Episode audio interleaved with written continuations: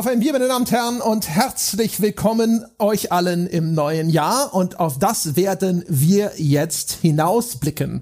Also wir stehen quasi jetzt schon ganz vorne am The Pot Schiff an der Reling, ja, haben die Hand so schützend über die Augen gehalten und blicken jetzt Richtung Horizont. Und mit mir Richtung Horizont blicken wird einmal Jochen Giebauer. Hallo Jochen. Hallo André. Und du hast das mit den Meldungen von Eisbergen voraus und so. Das hast du mitgekriegt. Captain Smith, ich oder? War mit meinem Sextanten beschäftigt. Äh, das ist ein kompliziertes Gerät. Ja, du äh, weißt aber, du weißt aber, dass der Sextant äh, kein kein junger Mann ist, der eine schicke Uniform anhat, oder? Das wird sich gleich rausstellen, denn äh, wir haben auch noch unseren Sextanten-Experten Sebastian Stange mit dabei. Hallo Sebastian. Beim Klabaudermann. Ja, da gibt's Untiefen, Kabelungen und Verschiebungen voraus. Ja. Oh. Was sagt das Lot? Fünf Fäden haben wir noch. Was? So ich, starten wir in 21 mit nur fünf Fäden? Das ist nicht viel Spielraum. Ich, ich, ich, ich schütte schon mal das Säge, die Sägespäne aus für die Operationen, die zu erwarten sind. Ich habe Master and Commander geguckt. Als wir dem Stange was amputieren müssen, bin ich dabei. Ja, irgendjemand wird's ja dann eh machen müssen. Ich hab da für mich eher die Rolle desjenigen vorgesehen, der das Hölzchen zwischen seine Zähne steckt. das ist lieb von euch. aber wir, wir, wir sind ja aber im Jahr 2021 jetzt sogar. Bei uns ist das ja nicht mehr so wie bei der Titanic oder so, dass es dann irgendwie heißt, Frauen und Kinder zuerst in die Rettungsboote. Da sind ja heute die Leute schon da. Also gewisse Teile der Bevölkerung sagen, mein Kind kommt nicht in dieses Rettungsboot. Nein, nein, nein, nein, nein.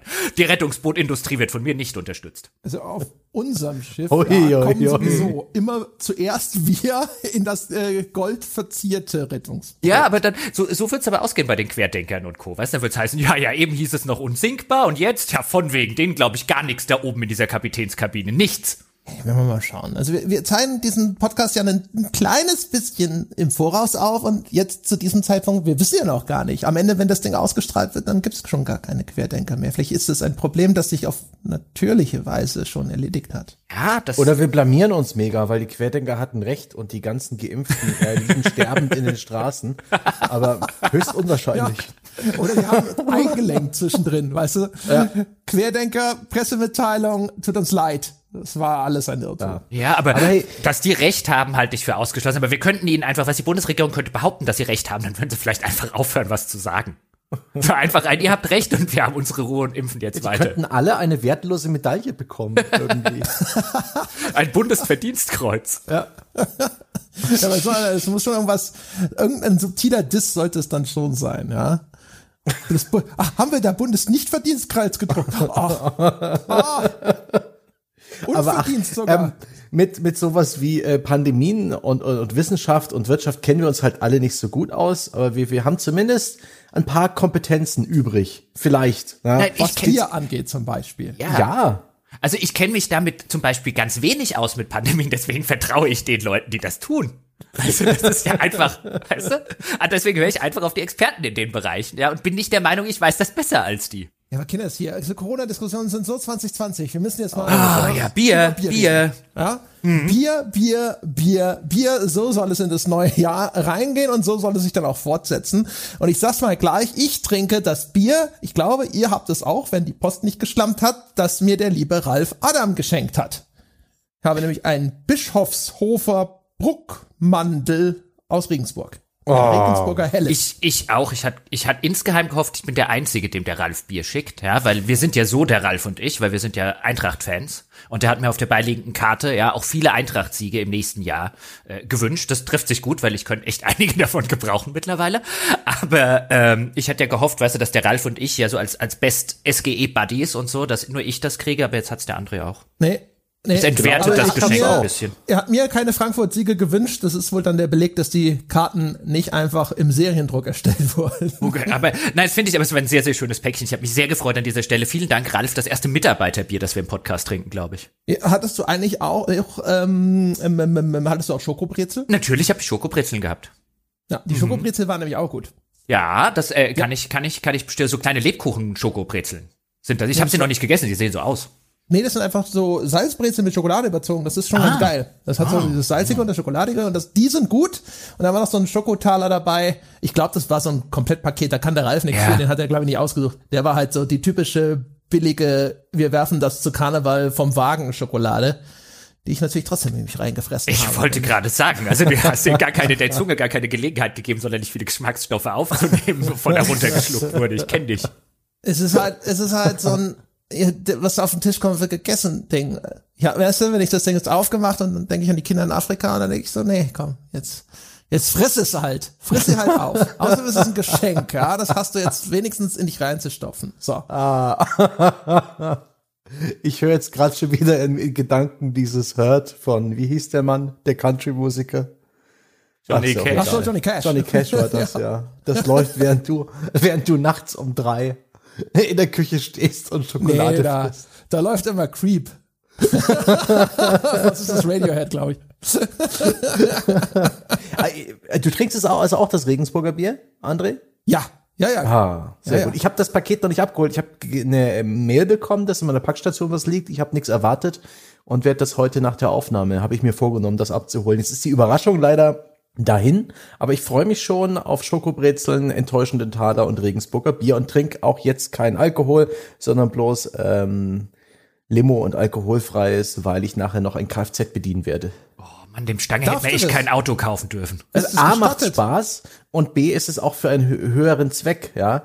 Denn ich werde mir eine Couch ähm, organisieren. Und, und dann habe ich eine Couch, die hatte ich noch nie. Also so eine richtige, wo man auch drauf passt. Zum Rumlümmeln, zum Lesen und zum Videospiele spielen. Da freue ich mich schon sehr Du drauf. wirst die organisieren. Also lass mich mal so rumfragen. Weiß der, weiß der Eigentümer der Couch, was mit ihr geschieht? Ja, ja, ja. Der Eigentümer Okay. meinte, ich, ich werf sie weg, du kannst sie auch haben. habe ich sie genommen. Ist eine gute Couch. Und Ah. außerdem großes Drama bei mir in, in, im Viertel. Der Landbierparadies-Laden, ja, der hat zu. Das, das habe ich in über so eine Handygruppe mitbekommen von lauter entsetzten Männern, die, die da heute Bier kaufen wollten. Weil was will man tun jetzt im Volllockdown, ähm, außer sich schnell noch die lebensnotwendigen Sachen holen? Den hat der Bauamt, das Bauamt hat den den Laden zugemacht. Und meine, meine ganze Weihnachtsplanung, ja, wir nehmen das zur Info vor Weihnachten auf, ist es gerade ein bisschen am Schwanken, aber es gibt schon erste Hinweise darauf, dass man da vielleicht anrufen kann und sie stellen es vor die Tür und kassieren dich vor der Tür ab. Aber man darf nicht mehr in den wichtigsten Laden äh, meines Viertels rein. Das beschäftigt mich gerade sehr. Ja, aber Getränkeläden müssen doch noch aufhaben. Ja, ja, aber der, der, der, der, da ist wohl irgendwie eine Wand instabil. Die, äh, die haben tatsächlich aus irgendwelchen baulichen Gründen ähm, mein wichtigstes Geschäft äh, im Viertel zugemacht. Die Oh. Schweine. Ja, das sind aber wirklich harte Zeiten. Ja. Das äh, heißt, die Verelendung in Nürnberg setzt sich fort. Ja. Ja, kann man die Stadt ja bald eigentlich zuschließen und den Schlüssel wegwerfen. ja Gut, das konnte man vor 20 Jahren schon. Also ich meine, was, jetzt, jetzt kommt es auch auf die paar, paar Wochen kommt's auch nicht mehr an. Muss mal wieder bombardiert werden, damit es wieder einen Neuanfang gibt. Rückblickend betrachtet hätte, hätte Bomber Harris einfach bessere Arbeit leisten müssen. Ja. Oh shit, dafür den schäme ich mich direkt. Ich war, ich war nah dran. Ja, Ja. aber ich habe immerhin den, diesen ganz konkreten Bezug. 2021 direkt mal mit geschmacklosen Witzen begonnen. Danke, Männer. So, so Also, fängt ein neues es Jahr. ändert sich einfach nicht so Nee, viel. ich- ich find es ist das- auch nur ein Kalender, der sich da ändert, Freunde. Ich finde, ja. wir, wir sollten auch selber Kalender rausbringen mit solchen Kalendersprüchen. Weißt du, der Kalenderspruch hier irgendwie zum, zum 23. Februar hätte der Bomber Harris mal bessere Arbeit geleistet. Weißt du, dann ist doch alles schon, weißt du, weißt du doch, fängt der Tag doch. Genau. Ja, genau, da fängt der Tag doch Ich schon habe das gut schon mal an. erzählt, oder? Ich habe schon mal, ich hatte schon mal so Bock. Ich, ich finde diese äh, Kalender, wo man jeden Tag das Blatt abreißt, die finde ich so geil, diese 365 Tage Abreißkalender. Schon gedacht, ob wir das als Merch oder sowas machen könnten, aber das ist so so beschissen teuer, das zu machen und du musst so absurde Mindeststückzahlen davon bestellen, dass du das leider völlig vergessen kannst, mal abgesehen von der unglaublichen äh, Arbeit, die es wäre, 365 von diesen Kalenderblättern dann überhaupt erstmal dann zu zu schreiben und es bräuchte ja auch irgendwie ein Design und das müsste in irgendeiner Art von Druckvorlage irgendwo nach wahrscheinlich China oder sonst wo geschickt werden und sonst irgendwas. Ich hab mir das angeschaut und dann hinterher gedacht so, ja, nope, nope, that's a bridge too far. Aber es wäre, aber es ist so geil jetzt, wo ich wieder dran denke, es wäre so gut. Also das äh, Bischofshof schmeckt übrigens, finde ich jetzt, äh, was da der Ralf geschickt hat, schmeckt nach einem Heimsieg, ja, im Waldstadion. Schmeckt ausgezeichnet, Ralf. Hast du gut, hast du gut ausgesucht. Also so, so schmeckt ein Dreier. Ja, ich kann halt leider jetzt nur einen Dreier mit dem Bier holen, weil ich habe ja nur eins. Weißt du, mit einer Kiste, hm, ja, dann, da könnte man mal hier über die Champions League reden. Da wäre wahrscheinlich ja, da wäre die Tabellenführung schon Die wäre drin. Sichtweite, ne? Ja, die wäre drin. Da äh, schlottern sie aber in München, aber ganz, ganz massiv mit den Knien, gell? Die kochen auch Grad nur mit ganz, auch ganz lauwarmem Wasser. Ja, ja, das ist ganz schlimm. Ich find's auch lecker. Das schmeckt wie allerdings wie eines dieser Biere, wo du, finde ich, du nimmst einen Schluck und denkst dir sofort, das ist vom Fass bestimmt geiler. Ja, also wie, also wie jedes Bier. Also, ja, aber wie, weiß nicht, es gibt so ein paar, da denke ich mir so, ah ja. Und bei dem denke ich mir sofort, ah Gott, das hätte ich gerne frisch gezapft gehabt. Aber das ist gut. Das ist echt gut. Das geht auch so ein bisschen in unsere Tegernseer Richtung. Sehr nett. Hm. Ja, sind ziemlich. Hast du eigentlich das letzte Fassbier gehabt, André? Du, du bist doch eh bloß zu Hause. Gab's dieses Jahr überhaupt eins? Habe ich dieses Jahr ein Bier vom Fass auf unserem Live-Auftritt? Ja, glaube ich. Auf unserem Live-Auftritt gab's Fassbier? Glaube. Stimmt, da gab's Fassbier. Da Stimmt, da war, da war die Welt noch in Ordnung. Da waren größere Menschenmengen in geschlossenen Räumen ja, und ja. wir haben sie dazu angestachelt. Ich erinnere mich. Man kann sich das ja. jetzt gar nicht mehr so vorstellen, aber ja. Ja. Gut. Ja. ja, dann können wir wieder, können wir uns wieder hinlegen, oder? Gehen wir, gehen wir einfach mal wieder machen, machen Sie uns noch eine Grunde gemütlich. Ich trinke vielleicht noch irgendwas anderes ähm, danach, zum Beispiel Funkstätte, dass es das im Jahr 2021 auch noch gibt. Die sind das ja insolvent. Bier 21. Ich habe die, ich habe die ja mit meiner alkoholabstinenten äh, sechs Monate habe ich die ja beinahe in die Insolvenz getrieben und jetzt haben sie ja einen neuen Besitzer und der hat mir auch schon, hat jetzt auch schon bei mir geklingelt, und hat gesagt, der hat da so viel Geld investiert. Also wenn ich jetzt nicht weiter Funkstätte trinke, dann sieht er ganz schwarz. Ja. Hatte er den Hut in der Hand? ja, auf Knien kam er. Quasi. Er hat gehört, ich sei derjenige gewesen, der da im Frühjahr ja, für diesen Umsatzeinbruch gesorgt hat. Und deswegen habe ich mal wieder einen Funkstätter, damit ich das auch im Rahmen dieses Podcastes trinke. Und die schmecken auch immer nach drei Punkten und äh, Heimsieg und so. Aber reden wir doch mal über das Jahr 2021, denn der André, der hat ja gesagt, für unseren traditionellen Ausblick könnten wir doch dieses Mal so ein paar Awards vergeben oder so in Kategorien ein bisschen denken. Und da hatte er schon so typische André Peschke-Kategorien. Ja, wer kommt auf so eine Idee? Aber ist eigentlich doch ziemlich cool. André, mach mal. Komm, jetzt ja. habe ich dich gelobt. Das erste Mal in diesem Jahr war auch das letzte. Okay. Ja. Dann können jetzt, gebe ich jetzt noch ganz kurz einen Moment Zeit, wo die Leute das Rot im Kalender. Da bellt sogar der Hund. Ja. Da, da bellt sogar die Scout. Ja, so ein kleines Kreuz vielleicht in, die, in den Tisch schnitzen können. Genau, ich habe mir verschiedene Kategorien überlegt. Ähm, ich hab, vielleicht trage ich sie einfach mal ganz kurz vor, damit die Leute schon mal wissen, worauf sie sich vorfreuen können. Denn die erste Kategorie hat schon damit zu tun. Ich habe Kategorien sind Hype, die Liste der Spiele-Vorfreude. Also das sind die Titel, wo man jetzt schon sagt, so, da habe ich Bock drauf, da freue ich mich drauf und ich bin auch zuversichtlich genug, dass das gut wird, dass ich mich jetzt schon traue, mich drauf zu freuen. Dann gibt es nämlich noch die zweite Kategorie, die habe ich genannt I have a bad feeling about this als quasi eine Han Solo Kategorie. Ähm, das sind die Titel mit der größten Chance auf, ne, also die, wo man jetzt schon so denkt, so, ich äh, glaube nicht, dass das so gut wird. Dann gibt's noch eine Sonderkategorie. Der, das wird mir vermutlich das Herzbrechen Award. Es gibt das U-Boot. Das sind coole Titel, die allerdings ein bisschen unter der Oberfläche dahin dümpeln. Und dann gibt es die Kategorie Don't get your hopes up yet. Das sind Spiele, auf die man zwar 2021 hofft, die dann vermutlich aber 2021 doch nicht erscheinen werden. Und das war's. Das waren die, die ich mir überlegt hatte. Ja, und dann Glaube, hat aber der Seppe, genau, der Seppe, aber ohne, ohne das Spiel schon zu verraten, Seppe, deine Kategorie, dein Beitrag.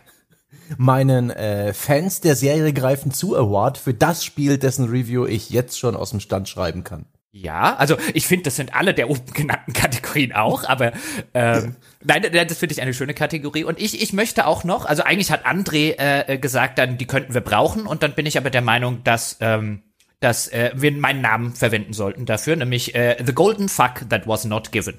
Ja, Dinge, die 2021 passieren werden und uns überhaupt nicht interessieren. ja. ja. Hervorragend. Ja, dann wollen wir anfangen mit der, mit der schönen Kategorie, mit den Spielen, auf die wir uns freuen? Klar. Ja, aber du, also du hast ja zwei. Schon bereit zum Jubeln? Ja, aber du, äh, du, weißt du, du hast ja schon zwei Kategorien. Darüber müssen wir erstmal reden über die Kategorien, finde ich, weil du Aha. hast die Hyped-Spiele, auf die ich mich jetzt schon freue, und dann hast du die I have a bad feeling about this. Und die kann man die wirklich trennen? naja, die Hype-Spiele sind die, wo du zuversichtlich bist, wo du denkst so, das wird schon gut. Ja, aber wer ist das? Also, also ich, ich also, gebe dir mal das gleiche das ja, okay. ein Beispiel. Ja. Äh, Horizon Forbidden West, also Horizon Zero Dawn, der zweite Teil. Ja. Da bin ich echt zuversichtlich, dass das schon gut wird. Und da freue ich mich auch drauf. Also das ist ein Hype-Spiel, auf das ich mich jetzt schon freue und dass ich äh, gehypt bin, aber I have a bad feeling about this. Echt? Das ist auch. Ja, aber nicht nicht wegen irgendwas, was ich gesehen habe, sondern Horizon ist halt so ein Spiel. Ich glaube, das habe ich auch in unserer großen äh, Sonntagsfolge zu Horizon gesagt. Das hatte nicht wenig seiner Faszination bezog es halt unter anderem daraus, dass es halt eine sehr, sehr interessante, wenn gleich nicht sonderlich originelle, aber trotzdem interessant inszenierte Vorgeschichte erzählt hat und eben mit dieser Vorgeschichte daraus äh, äh, unheimlich viel Kapital schlug, dass ich mehr wusste als die Figur, die da gesteuert wird, weil ich ja aus der Zeit äh, stamme als Spieler, in der diese Vorgeschichte passiert ist. Und jetzt, da das abgehandelt ist, da die große Erzählung, die große Vorgeschichte weg ist, ich bin mir nicht mehr sicher, ob die einfach nur noch aus diesem ähm, was noch übrig geblieben ist. Und der Trailer deutet dann schon mit wiederkehrenden Figuren an, dass sie schon ein bisschen in diese Richtung gehen und wieder so eine Art Weltuntergangsszenario dann ähm, aus den Dingen, die halt im ersten Teil passiert sind, machen. Und ich bin mir nicht sicher, ob mich das storytechnisch noch mal ansatzweise so interessiert. Ich finde, das ist einer der raren Fälle eines Spiels, das ich ziemlich auserzählt finde. Und das meine ich überhaupt nicht negativ, sondern ganz, ganz positiv für den ersten Teil. Aber ich bin mir echt nicht sicher, ob die mich im zweiten Teil noch sonderlich interessieren oder ob ich da nicht nach irgendwie zehn Stunden sage, ein, es ist ja ein ganz nettes Spiel, Spiel und Kohle und so weiter alles, aber genau das, was am ersten geil war, so richtig, richtig geil war, das ist jetzt nicht mehr da. Deswegen, I have a bad feeling about this. Okay. Also das einzige Bad Feeling, das ich darüber habe, und das ist noch nicht mal richtig bad, ist, im Moment schwebt mir natürlich immer vor, was ich in diesem ersten Trailer gesehen habe. Also auch vor allem und insbesondere optisch. Und bin ich mal gespannt, ob das wirklich so geil aussieht, wie das, was wir da gesehen haben. Oder auch ansatzweise, ne? So muss nicht identisch, aber sieht das hinterher wirklich so geil aus? Ist das dann so der erste, das ist ja so ein bisschen die Hoffnung immer, dass das so der erste richtige große Next-Gen First-Party-Titel wird, auch wenn es noch für die PS4 erscheint. Da, das ja. ist dann auch schon die Ursache meines Zauderns und Zögerns, mich da einer gewissen Vorfreude hinzugeben, wo ich mir denke, äh, mal schauen, mal schauen. Ansonsten, ich meine, die wechseln ja die, jetzt an die Küste, ja? Weiß ich nicht, wahrscheinlich an die West die Westküste. Ja, Westküste. Und äh, ich vom, hoffe sehr und glaube, dass sie dann halt diesen Archäologie-Aspekt, den ich auch cool fand am ersten Teil, das ist schon beibehalten, dass du da halt überall hingehst und dann so bruchstückhaft siehst, was da so passiert ist und da kann man ja schon noch viel erzählen. Es kann natürlich auch scheiße ausgehen, aber da habe ich im Moment noch viel Zutrauen für den Moment. Ja, es ist natürlich kannst du immer viel erzählen, aber ich finde halt, was der erste Teil halt hatte, also diese global umspannende Weltuntergangsgeschichte mit den Protagonisten, die dafür verantwortlich waren, die versucht haben, das zu stoppen und so weiter. Also diese Sorte Erzählung, die ist jetzt halt einfach erzählt. Also wir wissen jetzt, was damals mit äh, der Erde und der Menschheit passiert ist, mit all den den großen und den kleinen Facetten und jetzt kannst du halt Nuancen davon noch ein bisschen weiter spinnen und ein Ja, und jetzt hat irgendjemand in der Jetztzeit vielleicht irgendwie noch ein Artefakt von damals gefunden und will das wieder genauso benutzen wie damals. Aber ich befürchte halt, dass du diese ganz große Faszination, so erzähl mir was mit dieser äh, seltsam anmutenden Welt, in der ich mich hier befinde, mit teilweise seltsam anmutenden äh, mechanischen Wesen, was das auf sich hat und so. Ich glaube, diese ähm, dieses Versprechen können sie halt einfach nie mehr erfüllen. Das äh, muss jetzt noch nicht mal schlecht sein für Horizon Zero Dawn 2 im Sinne von einem, dass es ein Kritikpunkt ist, weil wie will man das auch machen? Aber meine Befürchtung wäre halt, wenn dieser Teil so ein bisschen flöten geht, ist es dann wirklich noch so geil? Weil den Teil fand ich, glaube ich, ehrlicherweise so kompetent wie das restliche Spiel war, aber am besten. Hm bin gespannt. Also ich kann mir halt vorstellen, weißt du, du kannst ja auch hier neues Mysterium an diesem Ort, oh, da ist ja was Ungewöhnliches und das ist auch vor langer Zeit passiert und so.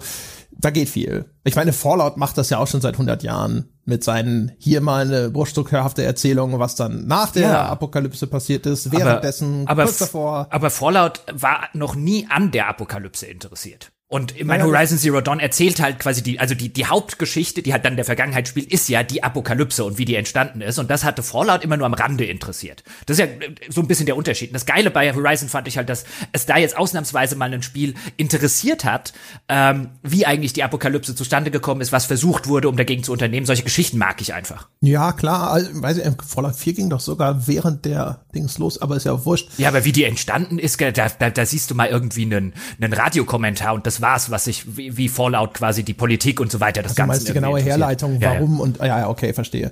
Ja, also ich habe da Zutrauen. Es gibt einfach ein genügend großes Spektrum an Sachen, die da noch erzählt werden könnten. Natürlich können sie das auch in Sand setzen, aber das erste Ding keine Ahnung. Das Einzige, was sich nicht replizieren lässt, ist halt immer, der erste Teil einer neuen Serie ist halt eh immer der geilste. Dann lernst ja. du die Welt neu kennen, du kennst es Assassin's Creed. Ja, äh, aber das, was er nicht gespielt ja, also, hat. Wieder. Ja, also Assassin's Creed 1 habe ich gespielt. Ja, aber zwei halt nicht. Ja, zwei halt nicht. Aber bei also man muss nicht zwei gespielt haben, um zu wissen, dass eins nicht der geil. Aber ne, weiß ich nicht. Das, das, aber das, der Einser ist auch der einzige, wo das mit dem Animus noch aufregend war. Da war das ja weil noch du den zweiten nicht gespielt hast. Ja, da, da, da, da. also, ich sag ja nur, so Origin Stories sind meistens cool. So. Nein, aber ich, ich, ich freue mich auch drauf. Ich habe halt äh, äh, die genannte Befürchtung, aber das, das hatte ich schon, nachdem ich Horizon äh, 1 dann durchgespielt habe und damals bei der Folge, die wir dazu gemacht haben, als ich dann nochmal gespielt hatte, äh, dass man das, glaube ich, einfach nicht wiederherstellen kann. Ansonsten mache ich mir da auch wenig Sorgen, dass da irgendwie ein inkompetentes Spiel oder so rauskommt. Klar, es gibt so zwei Punkte. Erstens, es kommt schon vergleichsweise spät in Anführungszeichen raus. Also man möchte, ich würde wetten, dass Sony das gerne zum Release oder zumindest im Frühjahr gehabt hätte und dass es halt nicht rechtzeitig fertig wurde und man dann gesagt hat, okay. Insbesondere halt vielleicht auch noch mit der Sache, dass sie es immer noch auf PS4 veröffentlichen müssen. Da wüsste ich gerne, war das immer geplant oder ist das jetzt auch der Sache geschuldet, dass sie erstmal sehr, sehr wenig PS5s verkaufen können? Und dann halt auch einfach gesagt haben, ein, na gut, solange wir jetzt diese Situation haben, hier Entwicklungsstudio, irgendwie werdet ihr eine PS4-Version zusammenzimmern äh, müssen, weil noch haben wir die halt als Hardware-Base viel größer, als wir sie gehabt hätten, wenn wir unsere Konsolen gleich so hätten verkaufen können, wie wir gewollt haben. Keine Ahnung. Wir werden sehen. Es ist ja noch nicht mal klar, wann das genau kommt. Ne? Ist ja bislang einfach nur 2021. Äh, für let, äh, letztes Quartal ist mein Infostand, also Ende 2021. Okay, also wir hatten das letzte Mal das schon spekuliert in der Hinsicht. Ich wusste gar nicht, ob das schon offiziell ist. Okay. Also ich habe das jetzt überall auch in der Vorbereitung auf die Folge gelesen, dass es Q3, Q4 erscheinen soll. Also, also im zweiten Halbjahr. Dann würde ja. ich halt auch mal von Herbst ausgehen. Weißt du, du erscheinst eigentlich mit sowas jetzt nicht im August. Ja, ich meine, dann hatten wir recht. Das ist okay. Ich glaube, das ist ah, gut, immer, immer, wenn es unsere Prognosen bestätigt, ist es automatisch korrekt. Auf was freut sich denn der Seppe? Einige Spiele. Ähm, definitiv freue ich mich auf Resident Evil 8. Ich mag Resident Evil. Ich habe das Siebener jetzt nicht gespielt, abseits von äh, einer Messedemo und diesem Spieleinstieg in VR, was aber auch ganz cool war. Aber jetzt auch gerade mit dem Rückblick auf äh, Resident Evil 4, das wir on Detail hatten, Jochen, mit den äh, Resident Evil Remakes 2 und 3, die mir echt gefallen haben. Und die Tatsache, dass ich einfach, je älter ich werde, desto mehr Spaß habe ich an Survival-Horror-Spielen, die ich als Jugendlicher gehasst habe. Und ja, Resident Evil 8, das wird sicher gut. Ich ähm, mag japanische Spiele ohnehin sehr gern, weil die von visuell und vom Design einfach immer ein bisschen anders sind. Und insbesondere, wenn sich das jetzt eher solche Themen wie Werwölfe, Vampire und irgendwelche dann doch schon eher äh, altmodisch, mittelalterlich äh, wirkende Schauplätze zur Hand nehmen, das ist einfach geil, wenn Japaner sowas machen. Das ist allein äh, von der Kulisse ein bisschen exotisch, ein bisschen andersartig und ich vertraue Capcom, dass sie einfach die, äh, die Skills haben, ein, ein unterhaltsames, kurzweiliges, cooles Survival-Horror-Spiel auf die Beine zu stellen. Das wird gut, da freue ich mich drauf. Da, da bin ich mir relativ sicher, dass ich Spaß haben werde. Und mehrmals, what the fuck, was ist denn das für eine bescheuerte Scheiße ausrufen, ohne es negativ zu meinen. Ich freue mich drauf. das habe ich auch auf der Liste. Also einfach, weil der Siebener mir echt gut gefallen hat und das wird schon wahrscheinlich genauso absurd sein. Ich finde auch interessant, dass da irgendwas mit Werwölfen drin vorkommt. Mhm. Ich ahne, das wird eine Enttäuschung, ehrlich gesagt. Möglich. Weil wahrscheinlich ist es dann doch nur mutiert mit dem neuen Tier, Tiere, Tier-T-Virus, ja. Das die machen ja, ja, ja. bei Alien, weißt du? Wie das Hunde-Alien. Jetzt gibt's dann den, den Hunde-T-Virus oder so eine Scheiße. Äh, da ich, weiß ich nicht, ich bin gespannt. Also ich das glaube nicht, das wird nicht der klassische Werwolf. Wäre schön. Ich, ich bin gespannt, ob es ein Laborlevel gibt unter im Untergrund ähm, mit Selbstzerstörungssequenz. Gibt irgendein Labor. Äh, früher so oder später kommt immer das Labor. Ich, ich, ich, oder ja, die Hand, Handkuss und äh, Opernapplaus, wenn das Labor kommt. Nimmst du dann das, dein Opernglas kurz runter? Ganz genau, dann sage so. ich köstlich, köstlich. Da capo, da capo. Bravo. Ich muss euch ja, ich muss euch ja beide enttäuschen. Das steht ziemlich weit oben auf meiner. Das wird nie im Leben 2021 erscheinen, aber freut euch mal in der Zwischenzeit drauf, bis die Nachricht von der Verschiebung kommt, spielen. Oh, das kommt. Das kommt nicht. Echt? Bin, also, es gibt also ich freue mich auch drauf, weil hat ja mit André damals den Podcast über das Siebener und das fanden wir ja beide cool, ähm, grundlegend und ich freue mich auch drauf. Aber das also da gibt es deutlich zu wenig zu sehen bislang und zu hören für ein Spiel, wo man jetzt sagen würde, das erscheint innerhalb der nächsten zwölf Monate, insbesondere mit dieser ganzen Diskussion, die ja uns den ganzen Podcast so ein bisschen begleiten wird und auch noch nächstes Jahr mit neuen Konsolen und wann sind sie in vernünftiger Stückzahl zu haben, ähm, weltweite Rezession, Fragezeichen, was für Auswirkungen könnte die auf gewisse andere Sachen haben, plus ein noch PS4 und PS5 gleichzeitig, nur noch die neuen Konsolen, noch die alten irgendwie mit ins Boot geholt. Ich glaube, die lassen lassen sich bis 2000, das wird am Ende 2021, das fühlt sich an wie das, das Spiel, das dann nochmal verschoben wird. Weil das die auch gerne rauskommen, das kommt noch ein bisschen dazu, das haben die bei Resident Evil Evil 7, glaube ich, nämlich auch gemacht. Die kommen gerne mal raus, wenn nicht irgendwie der ganze riesen Release-Kram draußen ist. Und äh, ich könnte mir gut vorstellen, das wird dann 2022 irgendwie März oder so, dass ähm, das würde auch doch zum Modus operandi ein bisschen passen. Die kommen ungerne raus, äh, Capcom zumindest, habe ich so den Eindruck, irgendwie im November, wo alle kommen, wenn sie es vermeiden können. Vielleicht haben sie auch einfach immer nur verschoben. War immer angepeilt für November und dann so, ah, fuck. Das kann natürlich auch sein. Das ist, aber das, das, also ich habe da jetzt keine, keine, keine Hard Evidence, mit der ich das sagen könnte, aber weißt du, wenn wir jetzt hier einen Pot hätten, würde ich einen Fünfer reinlegen. Also okay. ich habe bei dem Village einfach deswegen mehr Zutrauen, weil es halt trotz allem aussieht wie mehr vom Gleichen. Und das sind die, wo ich immer das Gefühl habe, die sind berechenbarer und dann traue ich ihren Ansagen mehr. Aber Vorstellbar, Boah. klar. Also ich, ich glaube auch nicht, dass die gelogen haben. Ich glaube, dass das angepeilt ist 2021. Ich würde mich nur ab ob der geäußerten Dinge nicht wundern, wenn die halt jetzt im Laufe 2021 feststellen würden, ein, es ist schon besser, wenn wir das noch mal ein paar Monate auf Frühjahr 2022 verschieben. Ja. So ein Prime-Candidate für mich. Pluspunkt ist halt, sie sitzen in Japan und bislang ist Japan, was Corona angeht, ja, noch ganz gut davon gekommen und nicht so stark eingeschränkt wie manch andere äh, wie andere Länder. Deswegen habe ich da auch die Hoffnung, dass Japan vielleicht weniger von solchen Verzögerungen betroffen ist. Und das nähert auch ein bisschen meine Zuversicht. Es könnte auch sein, dass es ihnen ganz gut zu Gesicht stünde, wenn sie es dieses Jahr vielleicht sogar zu einem Weihnachtsgeschäft schaffen, weil mal schauen, wie dicht gedrängt das am Ende sein wird mit anderen Verschiebungen oder auch noch gar nicht und Nicht-Ankündigungen und ähnlichem. Mal gucken. Aber klar, passieren kann, dass an, da ist nicht an, viel zu sehen. Bisher. Andererseits hat, ähm, äh, ja, das ist ein ganz guter Punkt, also sie sind bislang noch vergleichsweise glimpflich davongekommen. Andererseits haben die aber nächstes Jahr Olympische Spiele, zumindest wollen die welche stattfinden lassen und in Japan wollen die unbedingt und unbe, unbe, unbe, unbedingt. Ähm, das heißt, die werden alles in ihrer Macht Stehende tun. Und wenn das bedeutet, das halbe Land äh, äh, für die äh, Phase der Olympischen Spiele oder so runterzufahren, um diese Ansteckungen zu minimieren, dann machen die das. Also das könnte halt umgekehrt, glaube ich, auch noch passieren. Ich glaube, die sind ähm, äh, weil das da auch, glaube ich, so ein bisschen mit Gesichtsverlust und Ehrverlust und so, wenn sie es jetzt noch mal absagen ja, oder verschieben ja. müssten. Die Spiele sind doch in Tokio. Capcom sitzt in Osaka. Das ist jetzt ohne Scheiß. Ich sag ja nur, ich würde mich nicht wundern, wenn die ohne quasi erstmal ähm, ähm, offenkundige Not halt einen riesigen Lockdown veranstalten, um halt einfach zu den Zahlen zu kommen oder halt auch, dann, auch damit die Athleten überhaupt ins Land kommen und sagen, hier fühlen wir uns sicher im Olympischen Dorf oder so. Diese, diese Olympische Spiele sind noch eine totale Wildcard für Japan, glaube ich. Na gut, also durchaus möglich, dass Resi 8 doch ein bisschen später erscheint. Aber so auch wie, wie Sony das immer wieder zückt in der, in der Kommunikation, ähm, in der Werbung für die PS5 denke ich, dass es schon noch 21 kommt, aber wir werden sehen. Dann werfe ich auch mal hier einen Fünfer in den Kreis und wir schauen, was am Ende rauskommt. In einem Jahr sind wir schlauer. Aber es ist auf jeden Fall, ist auf jeden Fall ein schönes sich drauf freuen Spiel. Mhm. Mhm. Das ist ja, so eine, doch, das taugt ja. dafür sehr gut. Das, es, es gibt ja nicht so viele AAA-Franchises, würde ich jetzt mal sagen, bei denen ich mich wirklich noch auf neue Teile freue. Und da ist also durch ihr, ihr, ihr Wiedererfinden ihrer selbst mit dem letzten Resident Evil so ein bisschen ist, ähm, sind die wieder durchaus auf diese, äh, auf diese Ebene gesprungen bei mir. Ja, mhm. genau. Das, das war mal echt ein gelungener Reboot, weil es halt auch wirklich, also, ne, das ja, da hätten sie auch anderen Namen dran schreiben können, hätte auch keiner gesagt ui, das ist aber viel zu sehr wie Resident Evil. Ja, also schon echt nicht schlecht. Also und auch die Stoßrichtung und alles. Bin gespannt. Ich hoffe, dass das nicht so ausgeht wie damals bei Assassin's Creed. So Assassin's Creed Origins. Ah, cool, das fühlt sich alles so frisch ein. Assassin's Creed Odyssey. Äh, nee, okay, schon wieder vorbei.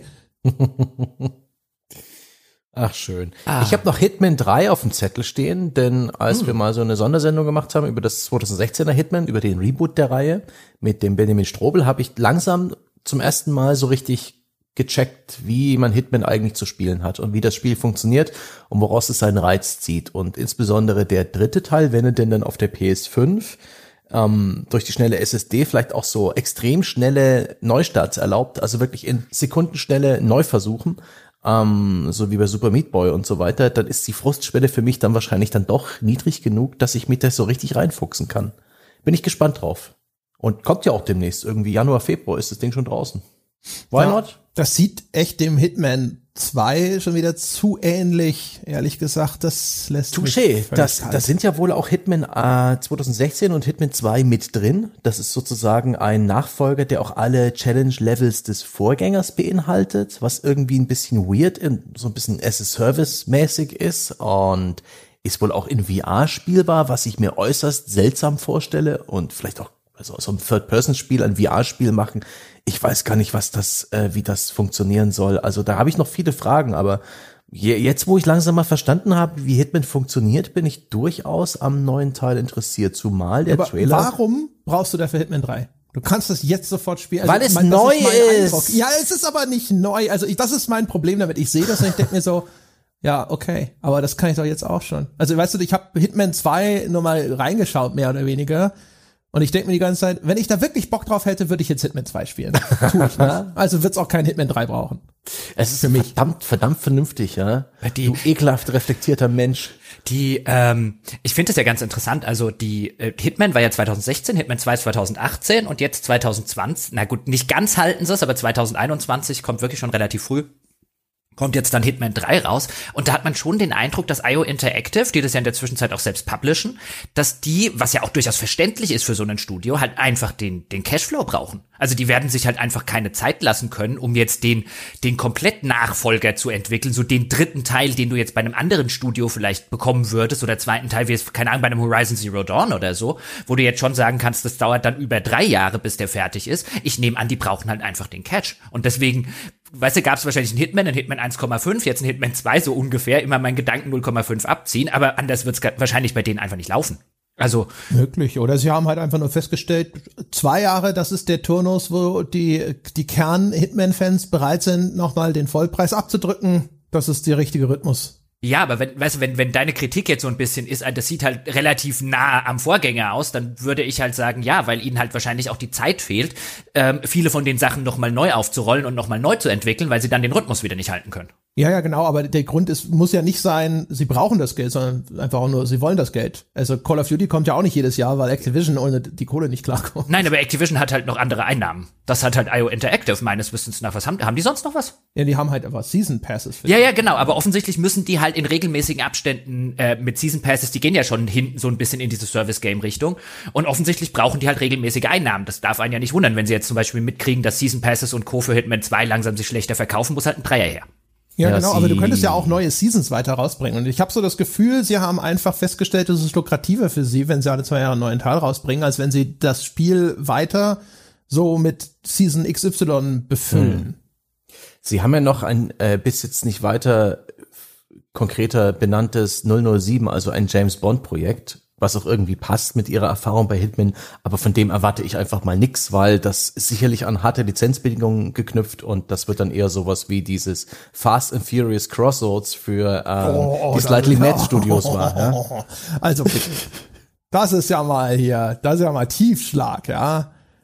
IO Interactive, da, da sitzen sie jetzt aber gerade alle. Ja, aber, Slightly Mad ist auch ein hoch angesehenes, ein hoch angesehenes Rennspielstudio und war sich nicht zu schade für diese Scheiße. Ich bin mir sicher, IO Interactive sagt, ja klar bauen wir das Hitman-Grundgerüst äh, halbherzig zu dem James-Bond-Spiel um. Ach, die Lizenzinhaber haben Wünsche, klar werden wir die jetzt äh, mit der Brechstange umsetzen. Mhm. Ach so, ja, nein, die Audiodateien kamen zu spät für Lippensynchronität. Fuck it, wir wingen es. Raus damit.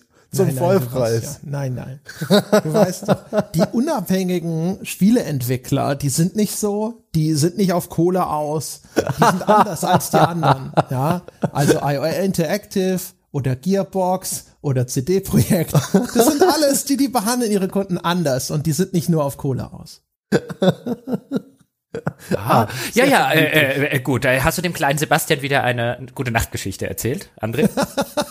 Jetzt ist schön. er da und hat nuckelt an seinem Däumchen und schläft dann. Und gleich. wenn sie nicht gestorben sind, dann entwickeln sie noch heute. Ja, aber sonst, sonst ist er wieder die ganze Nacht ganz aufgekratzt auf der Couch, ja? Weil du ihn hast am Kaffee nippen lassen. Entschuldigung, du hast ihm drei Bier gegeben. ja, dann hätte er ja, dann würde er schon schlafen. Oh Mann, oh Mann. ähm, haben wir noch, haben wir noch Freuspiele? Ich habe so ein, ja, ich habe so eins.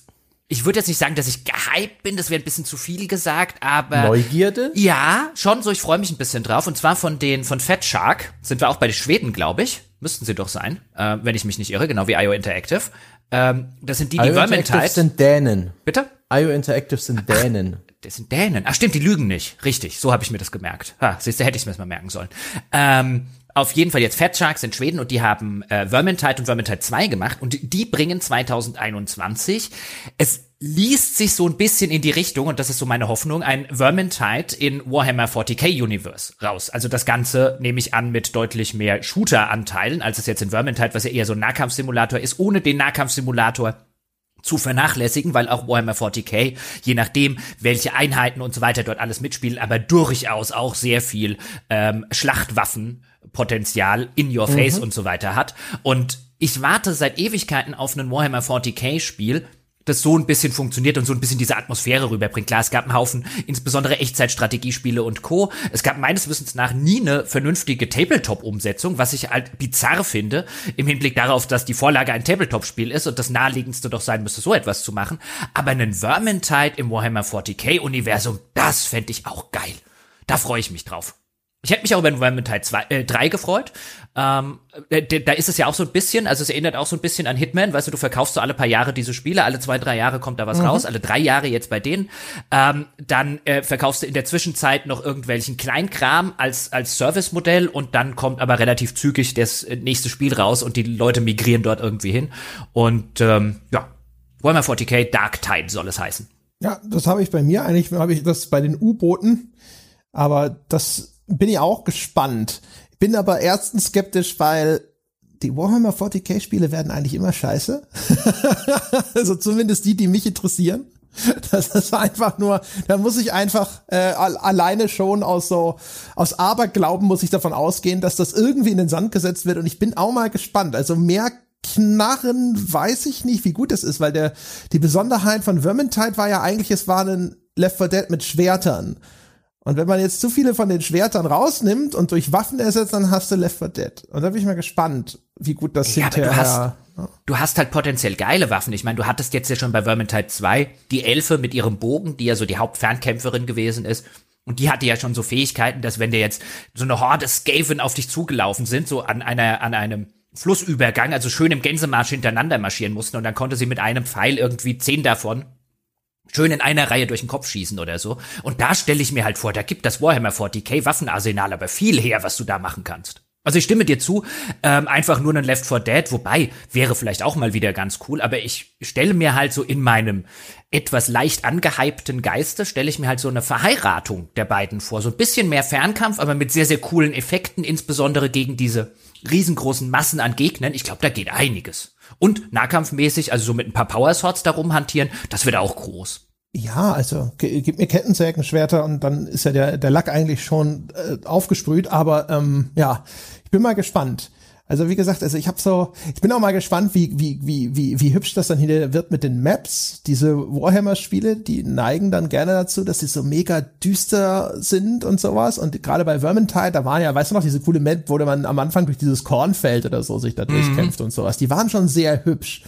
Und auch da wieder die Warhammer-Spiele bislang waren häufig irgendwie so, uh, aber keine Ahnung. Also da, die, die das, die, die, sagen wir mal, das Studio hatte mit dem Vermintide da ja auch eigentlich echt gut vorgelegt. Also von daher so ein gewisses Grundvertrauen ist schon da, dass das was werden kann. Ja, sie haben halt, ähm, aber gut, das, das wäre mir jetzt wahrscheinlich relativ egal, wobei das sowas Atmosphärisches ist. Diese Universen geben ja durchaus echt viel her. Ich meine, diese Games mhm. Workshop Lizenz, die sie da haben, die existiert schon seit Jahrzehnten.